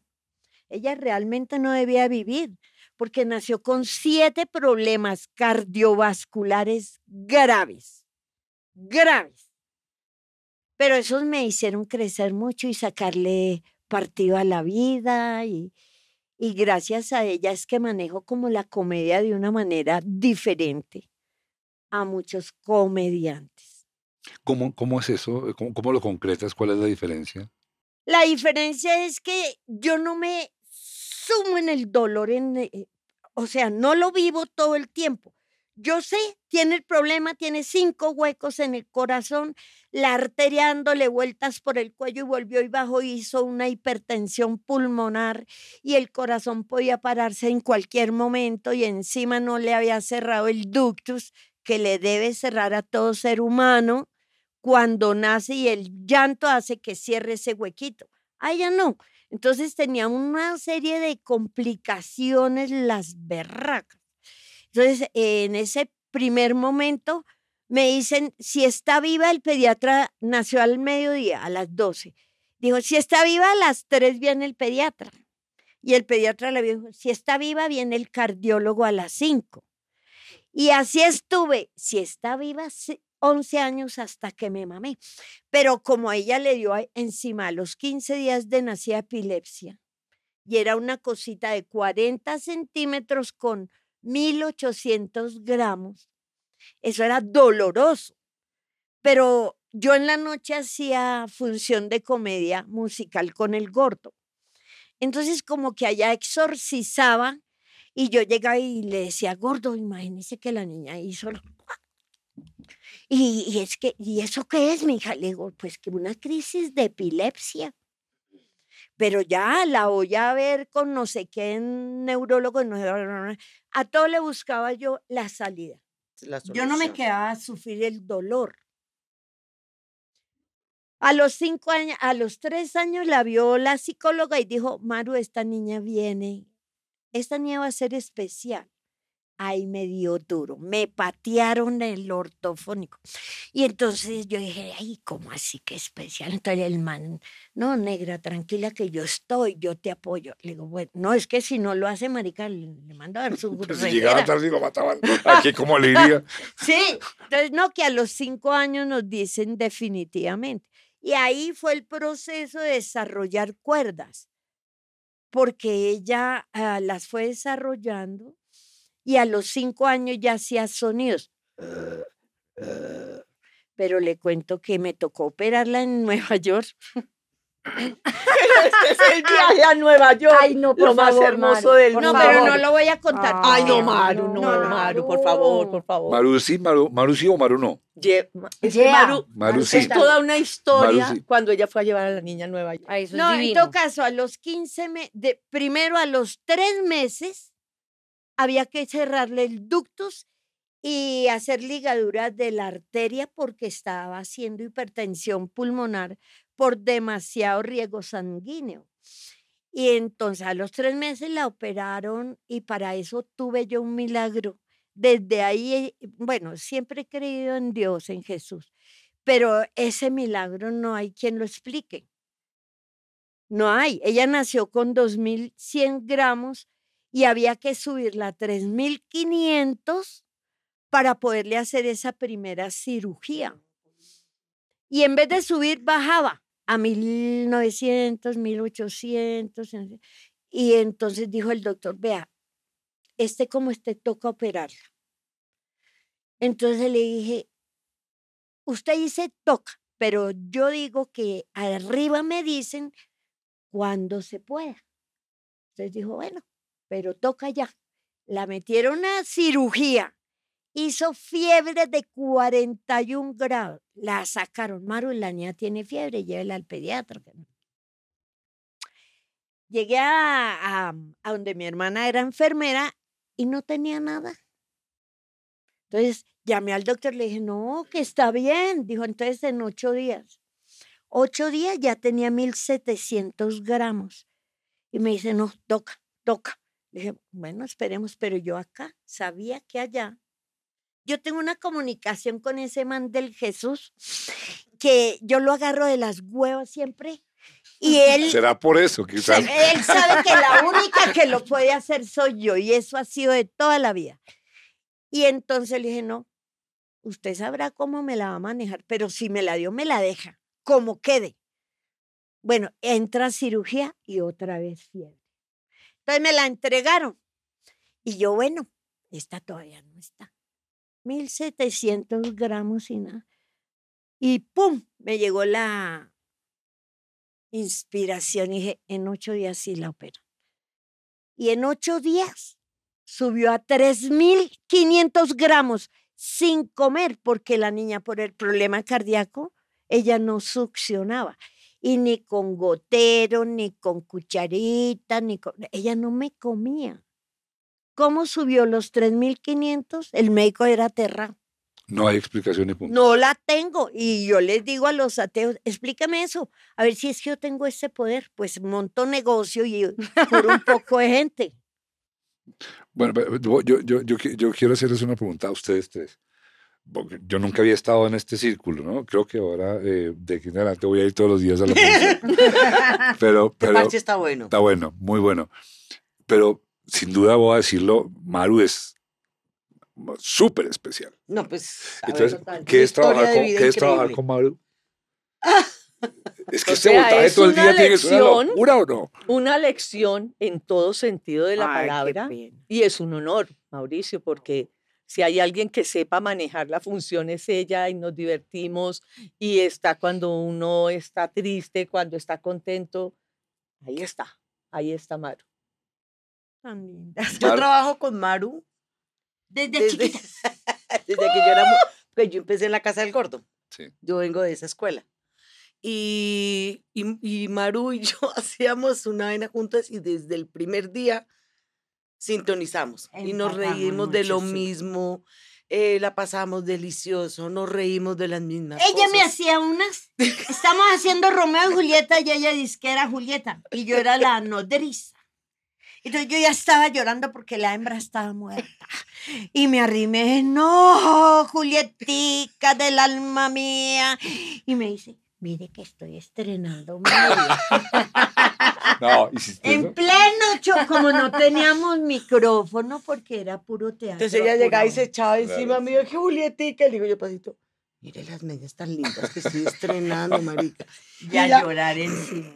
¡Uy! Se echó encima. ¿Ah, sí? Cagada la risa. Y, y, pues, Nos fue un llanto maravilloso. Toda la vida ha sido una, eh, gracias a la Escuela del Ah. Gordo, porque fue una muy buena dirección para yo encauzar. eh, Y, Mi para qué decir lo que, le- lo que yo le admiro a ella, la, el, eh, como toda su, su vida, lo que ha sido con Cata, yo a Cata la amo profundamente y me parece el ser humano más especial del mundo. ay, Yo a esa niña nunca la veo brava, nunca la Ay, veo no, mal genio, corazón nunca la divino. veo quejarse. No. Nunca, nunca en los años que lo conozco lo he oído decir, ay, qué pereza. No, En la última, me dice el médico, se le hizo resonancia y tal, tiene un cáncer hepático Ah, sí. metastásico, Mario. Fue hace poco. Lo siento mucho y me dio el pésame. Le dije, ay, no hijo de puta, doctor. ¿Cómo así que tiene?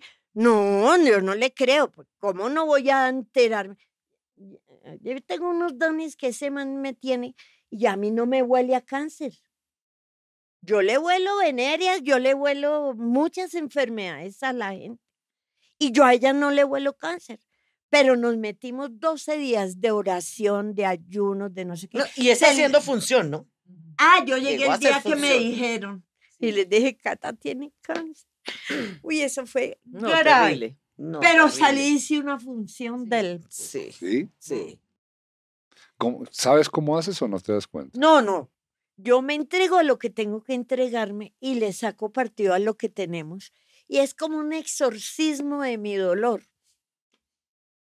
Sí, Eso claro. ha sido así. Pero finalmente después le hicieron los exámenes y ya no, no había no, nada. a los 12 días, medicina nuclear y está limpia. Total. Le hicieron la paroscopia explorativa limpia. Entonces le dije al médico, ahora usted explíqueme por, por qué yo creo en Jesús y que fue él el que la sanó otra vez, porque ella es llena de milagros. Ella es un milagro. Y usted como científico ateo, explíqueme. No, Maru, esto es lo que lo pone a uno como a reflexionar, ¿sabes? Porque esto era, mira los exámenes. Y hoy.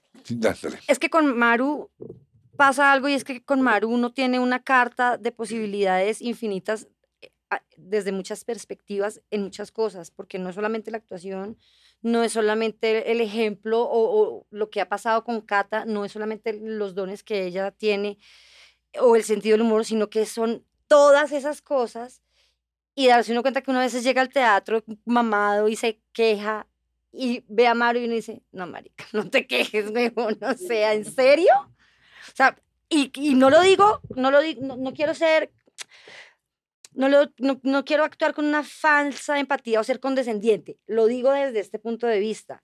Es todo lo contrario, es una chimba ver que uno llega mamado y Maru brinca, baila, salta, hace la vuelta a canela, hace todo y uno, y ella le sube uno el ánimo y es una chimba. Eso para mí es lo mejor. Momento Deadpool.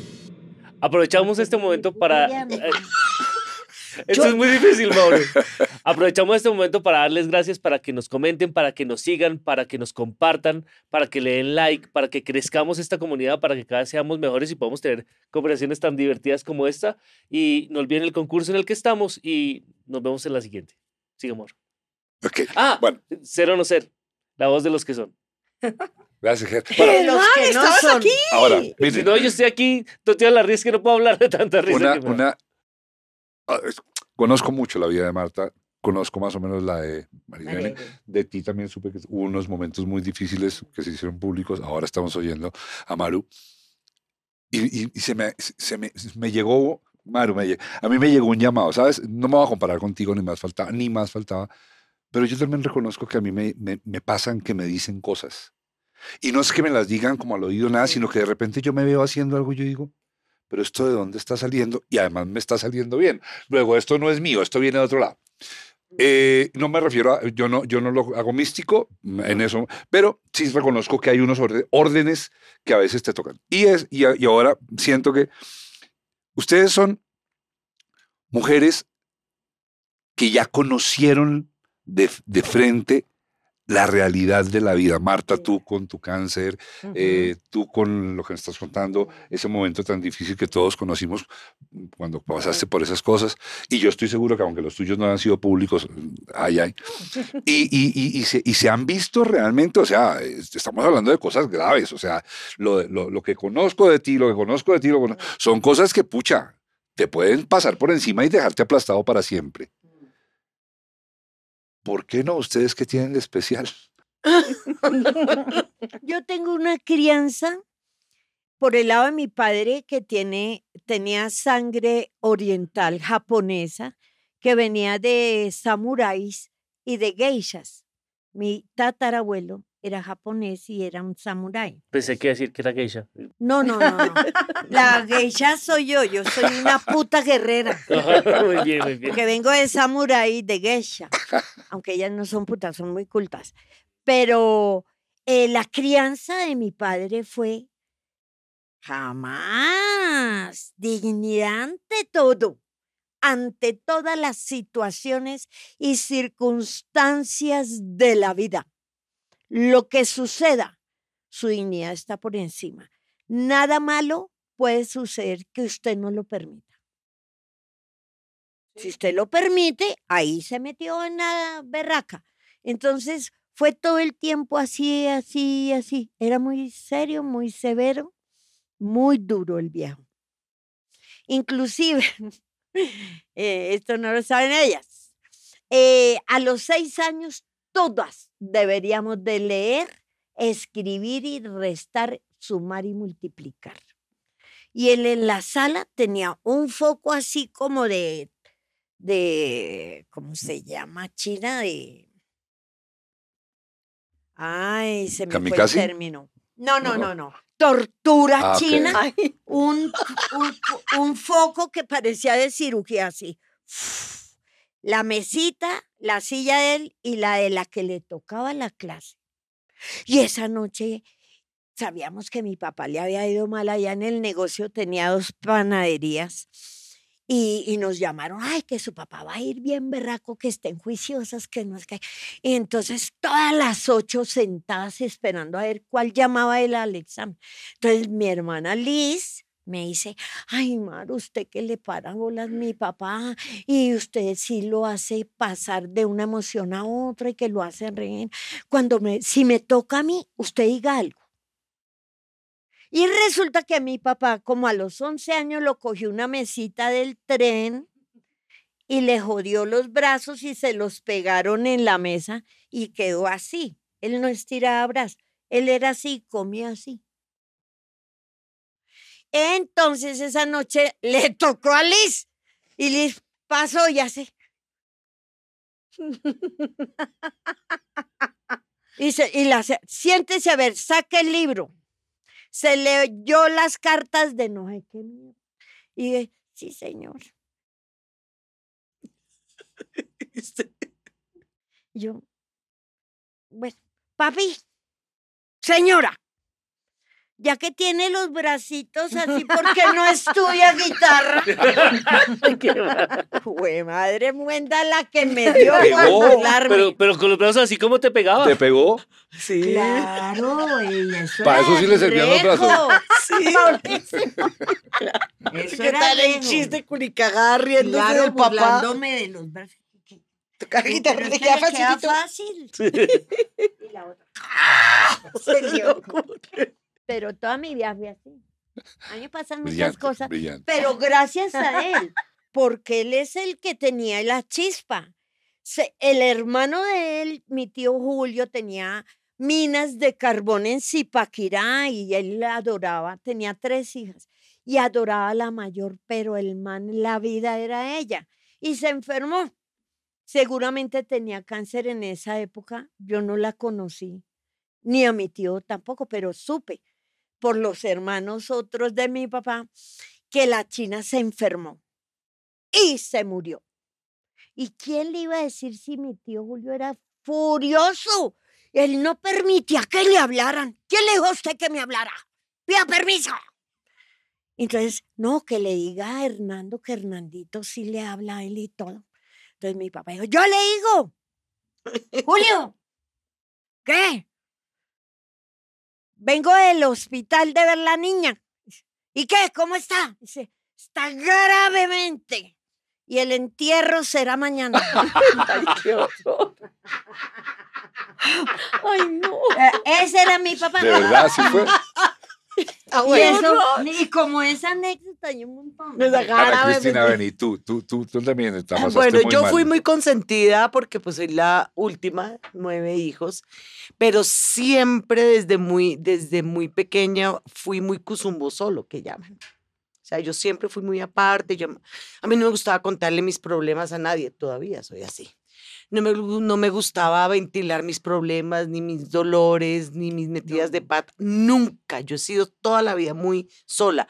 Y aprendí como a ser resiliente, pero yo sola, sin decirle a nadie. ¿Por qué? No tengo ni idea. Pensaría que no me iban a parar bolas. Pens- empecé a vivir sola desde que tenía 18 años en una familia paisa tradicional, donde la mamita se encarga de todo. Bueno, mi papá era muy consentidor mío, pero mi papá se, se casó por segunda vez, pues con Yadira, y, y, pero coincidencialmente, como los seis meses, yo me independicé. Y como me dejaron de hablar en mi casa, entonces yo me acostumbré a tener los problemas, mirarlos y a ver cómo hacía para solucionarlos yo sola. Porque a quién le iba a decir? Yo vivía sola. Entonces yo decía, yo, ay, no, que nadie se entere. De hecho, muchas de las cosas que a mí me, que a mí me pasaron, mi familia ni se enteró nunca. Yo a ellas tampoco les cuento nada, yo, yo no cuento nada. Yo sufro mis cosas yo sola, me acostumbré a eso. Así fue como que empecé a crecer y así me quedé y así moriré, yo creo. Medio cuzumbo sola, medio... eh, y no es que yo diga, ah, no, es que yo sufro sola y, y me estoy muriendo. No, yo digo, bueno, esto cómo lo resuelvo, y si es por acá o si es por allá, o paso la página. Y hay una cosa que yo, gracias a Dios, nunca he tenido, es que yo no soy rencorosa. Yo no tengo rencor absolutamente por nadie.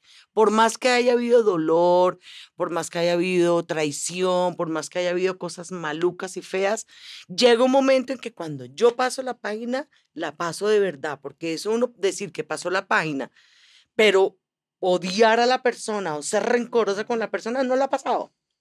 Ahí está Ninguna patinando. Ninguna es rencorosa. Ahí está patinando ni, todavía. Yo no. Ni envidiosa, ni habla nada. Mierda. Maru, yo creo que, que siete años juntas en ese grado de proximidad y jugándosela en el, indica que aquí hay algo favorable, ¿no es cierto? Sí, indica que mucho. algo. María, sí, evidentemente eres la, la- la- la- menos avanzada del grupo en términos de, de edad, pero yo sé que la vida no, no- no debe ser fácil eh, cuando se decide ser actriz, cuando se decide, como tú, además, porque tú eres actriz de las de verdad, de carne y hueso, sobre todo el teatro, las tablas, te vienes de Manizales. A mí me parece que Manizales es terriblemente conservador, restrictivo y todo eso. Tienes a Sebastián, desde que yo te conozco, tú y Sebastián. Y digamos que ya, que ya, al igual que nos pasa a algunos, empezó a mirar por el horizonte que ya está ya la vida muy adulta. ¿Cómo te sientes con todo lo que has resultado haciendo en la vida? me remito a lo que te decía ahorita. Yo creo que yo tengo esa niña muy a flor de piel todo el tiempo y esa es la que me ha llevado a mí a levantarme, ¿no? Como de... Porque además yo soy muy intensa en mis emociones, entonces si yo estoy feliz, estoy muy feliz. Si algo me duele, me duele enormemente y soy muy existencialista, o sea, yo veo un perrito en la calle sufriendo y se me agúa el ojo, se me agúa el ojo con el señor que está pidiendo comida. Soy muy sensible, pero pues yo vengo de una familia también, eh, pues paisa por el lado de mi papá, manizalita, y por el lado de mi mamá santanderiana, italiana, entonces son unas sangres muy guerreras, muy fuertes.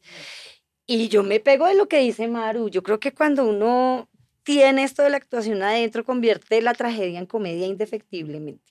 Marta y yo quiero contar una anécdota que para mí es chistosa porque es que no que mi mamá me murió el 24 de diciembre y yo llamé a Marta a decirle Marta mi mamá me murió y Marta ay qué yo se lo juro se murió. Y cuando yo, yo entré en shock entonces yo le, le decía a la gente, quiere, que quiere comer, quiere, quiere comer, que quiere todo comer, el ¿qué 24 quiere de comer, diciembre. quiere tomar algo y quiere comer algo. Y en un momento la gente, pues imagínate, todo el mundo el 24 lo que quería era irse a su casa. Mi mamá estaba muerta en la cama. y a mí lo único que me ocurrió fue con- coger una Hacer pandereta y decirles, Hacer la novena, y yo empecé, Anton tiruriruriru con mi mamá y, y todo el mundo era como, esta nena se enloqueció y yo, ¿quién quiere leer los no sé qué del niño? Porque a mi mamá le gustaba eso y en mi locura fue una manera buena de despedirla, ¿sí? Claro. Luego cuando vale. con la muerte de mi hermano, que mi hermano murió hace dos años de, de leucemia, entonces también lo mismo, yo iba y me iba a Montería, él vivía en Montería, yo lo cuidaba y yo le decía, no, marica, tiene que hacer dieta porque está muy gordo, estaba en los huesos y se cagaba de la risa. O sea, como que eso, esa parte que puede ser un humor negro y hasta cínico, pero es un salvavidas. Y yo no sé, yo tengo esa niña interior a flor de piel todo el tiempo y eso me encanta. Y ¿sabes qué tengo? Una fe, pero no fe religiosa. Yo creo en la gente. Yo veo así, me hieran o lo que sea, pero siempre trato de ver el lado bueno de todas las cosas. Y, y soy romántica y me ilusiono con los trabajos, con los amores. Quiero a mis amigos profundamente. No soy compinchera, pero a mis amigas las quiero entrañablemente. Entonces, creo que ver la vida de una manera no infantil, pero sí con cierto grado de inocencia, me hace un poco menos, me, me blinda un poco más. Y venga, le digo una cosa adicional. Yo sé que todo eso es verdad porque lo he visto, pero además voy a decirlo públicamente. De las cosas que me genera apetencia en serio, María Irene, creo que es la segunda o tercera vez que te lo digo, es algún día trabajar contigo. Me parece que trabajar contigo como actriz y uno como director tiene que ser como manejar un BMW. Yo quiero vivir eso. Un Ferrari, no un Twingo. Ah, perdón, ese era. Pero lo En hicimos alguna en cierta medida con Ilusa un Sí, poco, pero no, yo quiero, yo quiero más. Marta, Yo también, dame más, dame más. Marta, pues pucha, pucha vida, yo sí que, que de, de ti sé mucho, eh, sabes cuánto te quiero. Imagínate, de hecho, pues eh, mi, mi, mi, mi, mi única pareja que aparentemente se fue para toda la vida, me la presentaste tú, que es Yesenia. Eh, creo que debo agradecerte. Todos los 14 de febrero No nos sabemos si llama, Yo lo Yesenia lo agradece. nos llama a felicitar. Sí, Y, total. y fíjate que ayer Yes- Yesenia estaba de viaje y yo me, me- me estaba preparando el desayuno. eh, es más, ahora te lo regalo. Y dije, ay, mañana voy a ver a Marta. Resulta que yo, yo cargo conmigo el cuadrito que tú me regalaste con cereales. Ajá. Y yo dije, ve, yo a esta sí la quiero, la mu- ya la quiero mucho. Porque, hijo de madre, yo me, de, de- de- de- de ese día acá me he casado como cuatro veces más. Pero me, lleva el cuadrito me he ido del país, he vuelto. Y con el cuadrito. son los cereales de la abundancia. Sí, para eso- que nunca falten en Eso la me mesa. lo regalaste tú. Luego, este, cuando me llamas hace, el que sea dos, tres años y me cuentas que tienes cáncer en la lengua, y 15 días después me llamas a decirme, ya, ya me operaron y estoy perfecta. Perfecta. Marta, ¿cómo haces? No. Mauricio, yo fui criada por una mujer muy berraca que era mi abuela. Y ella tenía una filosofía que me metió a mí desde que era una niñita que dice, los problemas se dividen en dos, los que tienen solución y los que no tienen solución. Si un problema tiene solución, pues se va a solucionar, tranquila. Y si no tiene solución, ¿para qué se pone a chillar por algo que así chille, no lo va a arreglar? De una vez renuncia a eso y diga, chao. Y creo que eso me ha servido. Eso y una fe profunda porque creo en Dios tremendamente, porque a mí Dios me habla, Mauricio. A mí me despierta a medianoche y me dice qué tengo que hacer, qué no debo hacer. Y yo digo, sí, señor, está bien, espera un momentico, déjeme duermo y mañana me levanto y lo hago.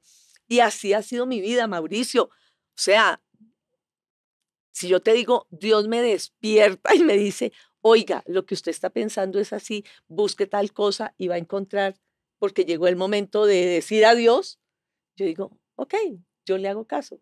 Y, y bueno, es un ser superior. Yo le digo, ese es Dios y Dios tiene teléfono rojo conmigo. Lo que yo le pida, Él me lo, me lo consigue. Cuando llegó lo del cáncer, sí lloré y llorando le dije, carajo, ¿qué más quiere que yo aprenda? Porque sé que usted me está formando y me está volviendo un mejor ser humano.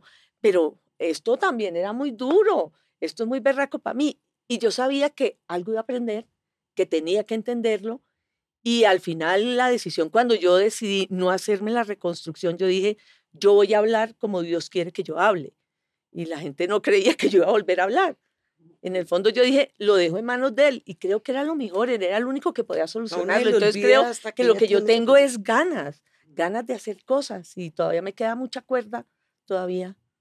Yo, yo no, quis- yo me- no me quisiera ir, eh, eh, mucho menos hoy, y de verdad eh, es en serio. O sea, quejarte era que esto esté publicado porque pareciera una pose de publicación, pero no, no lo es.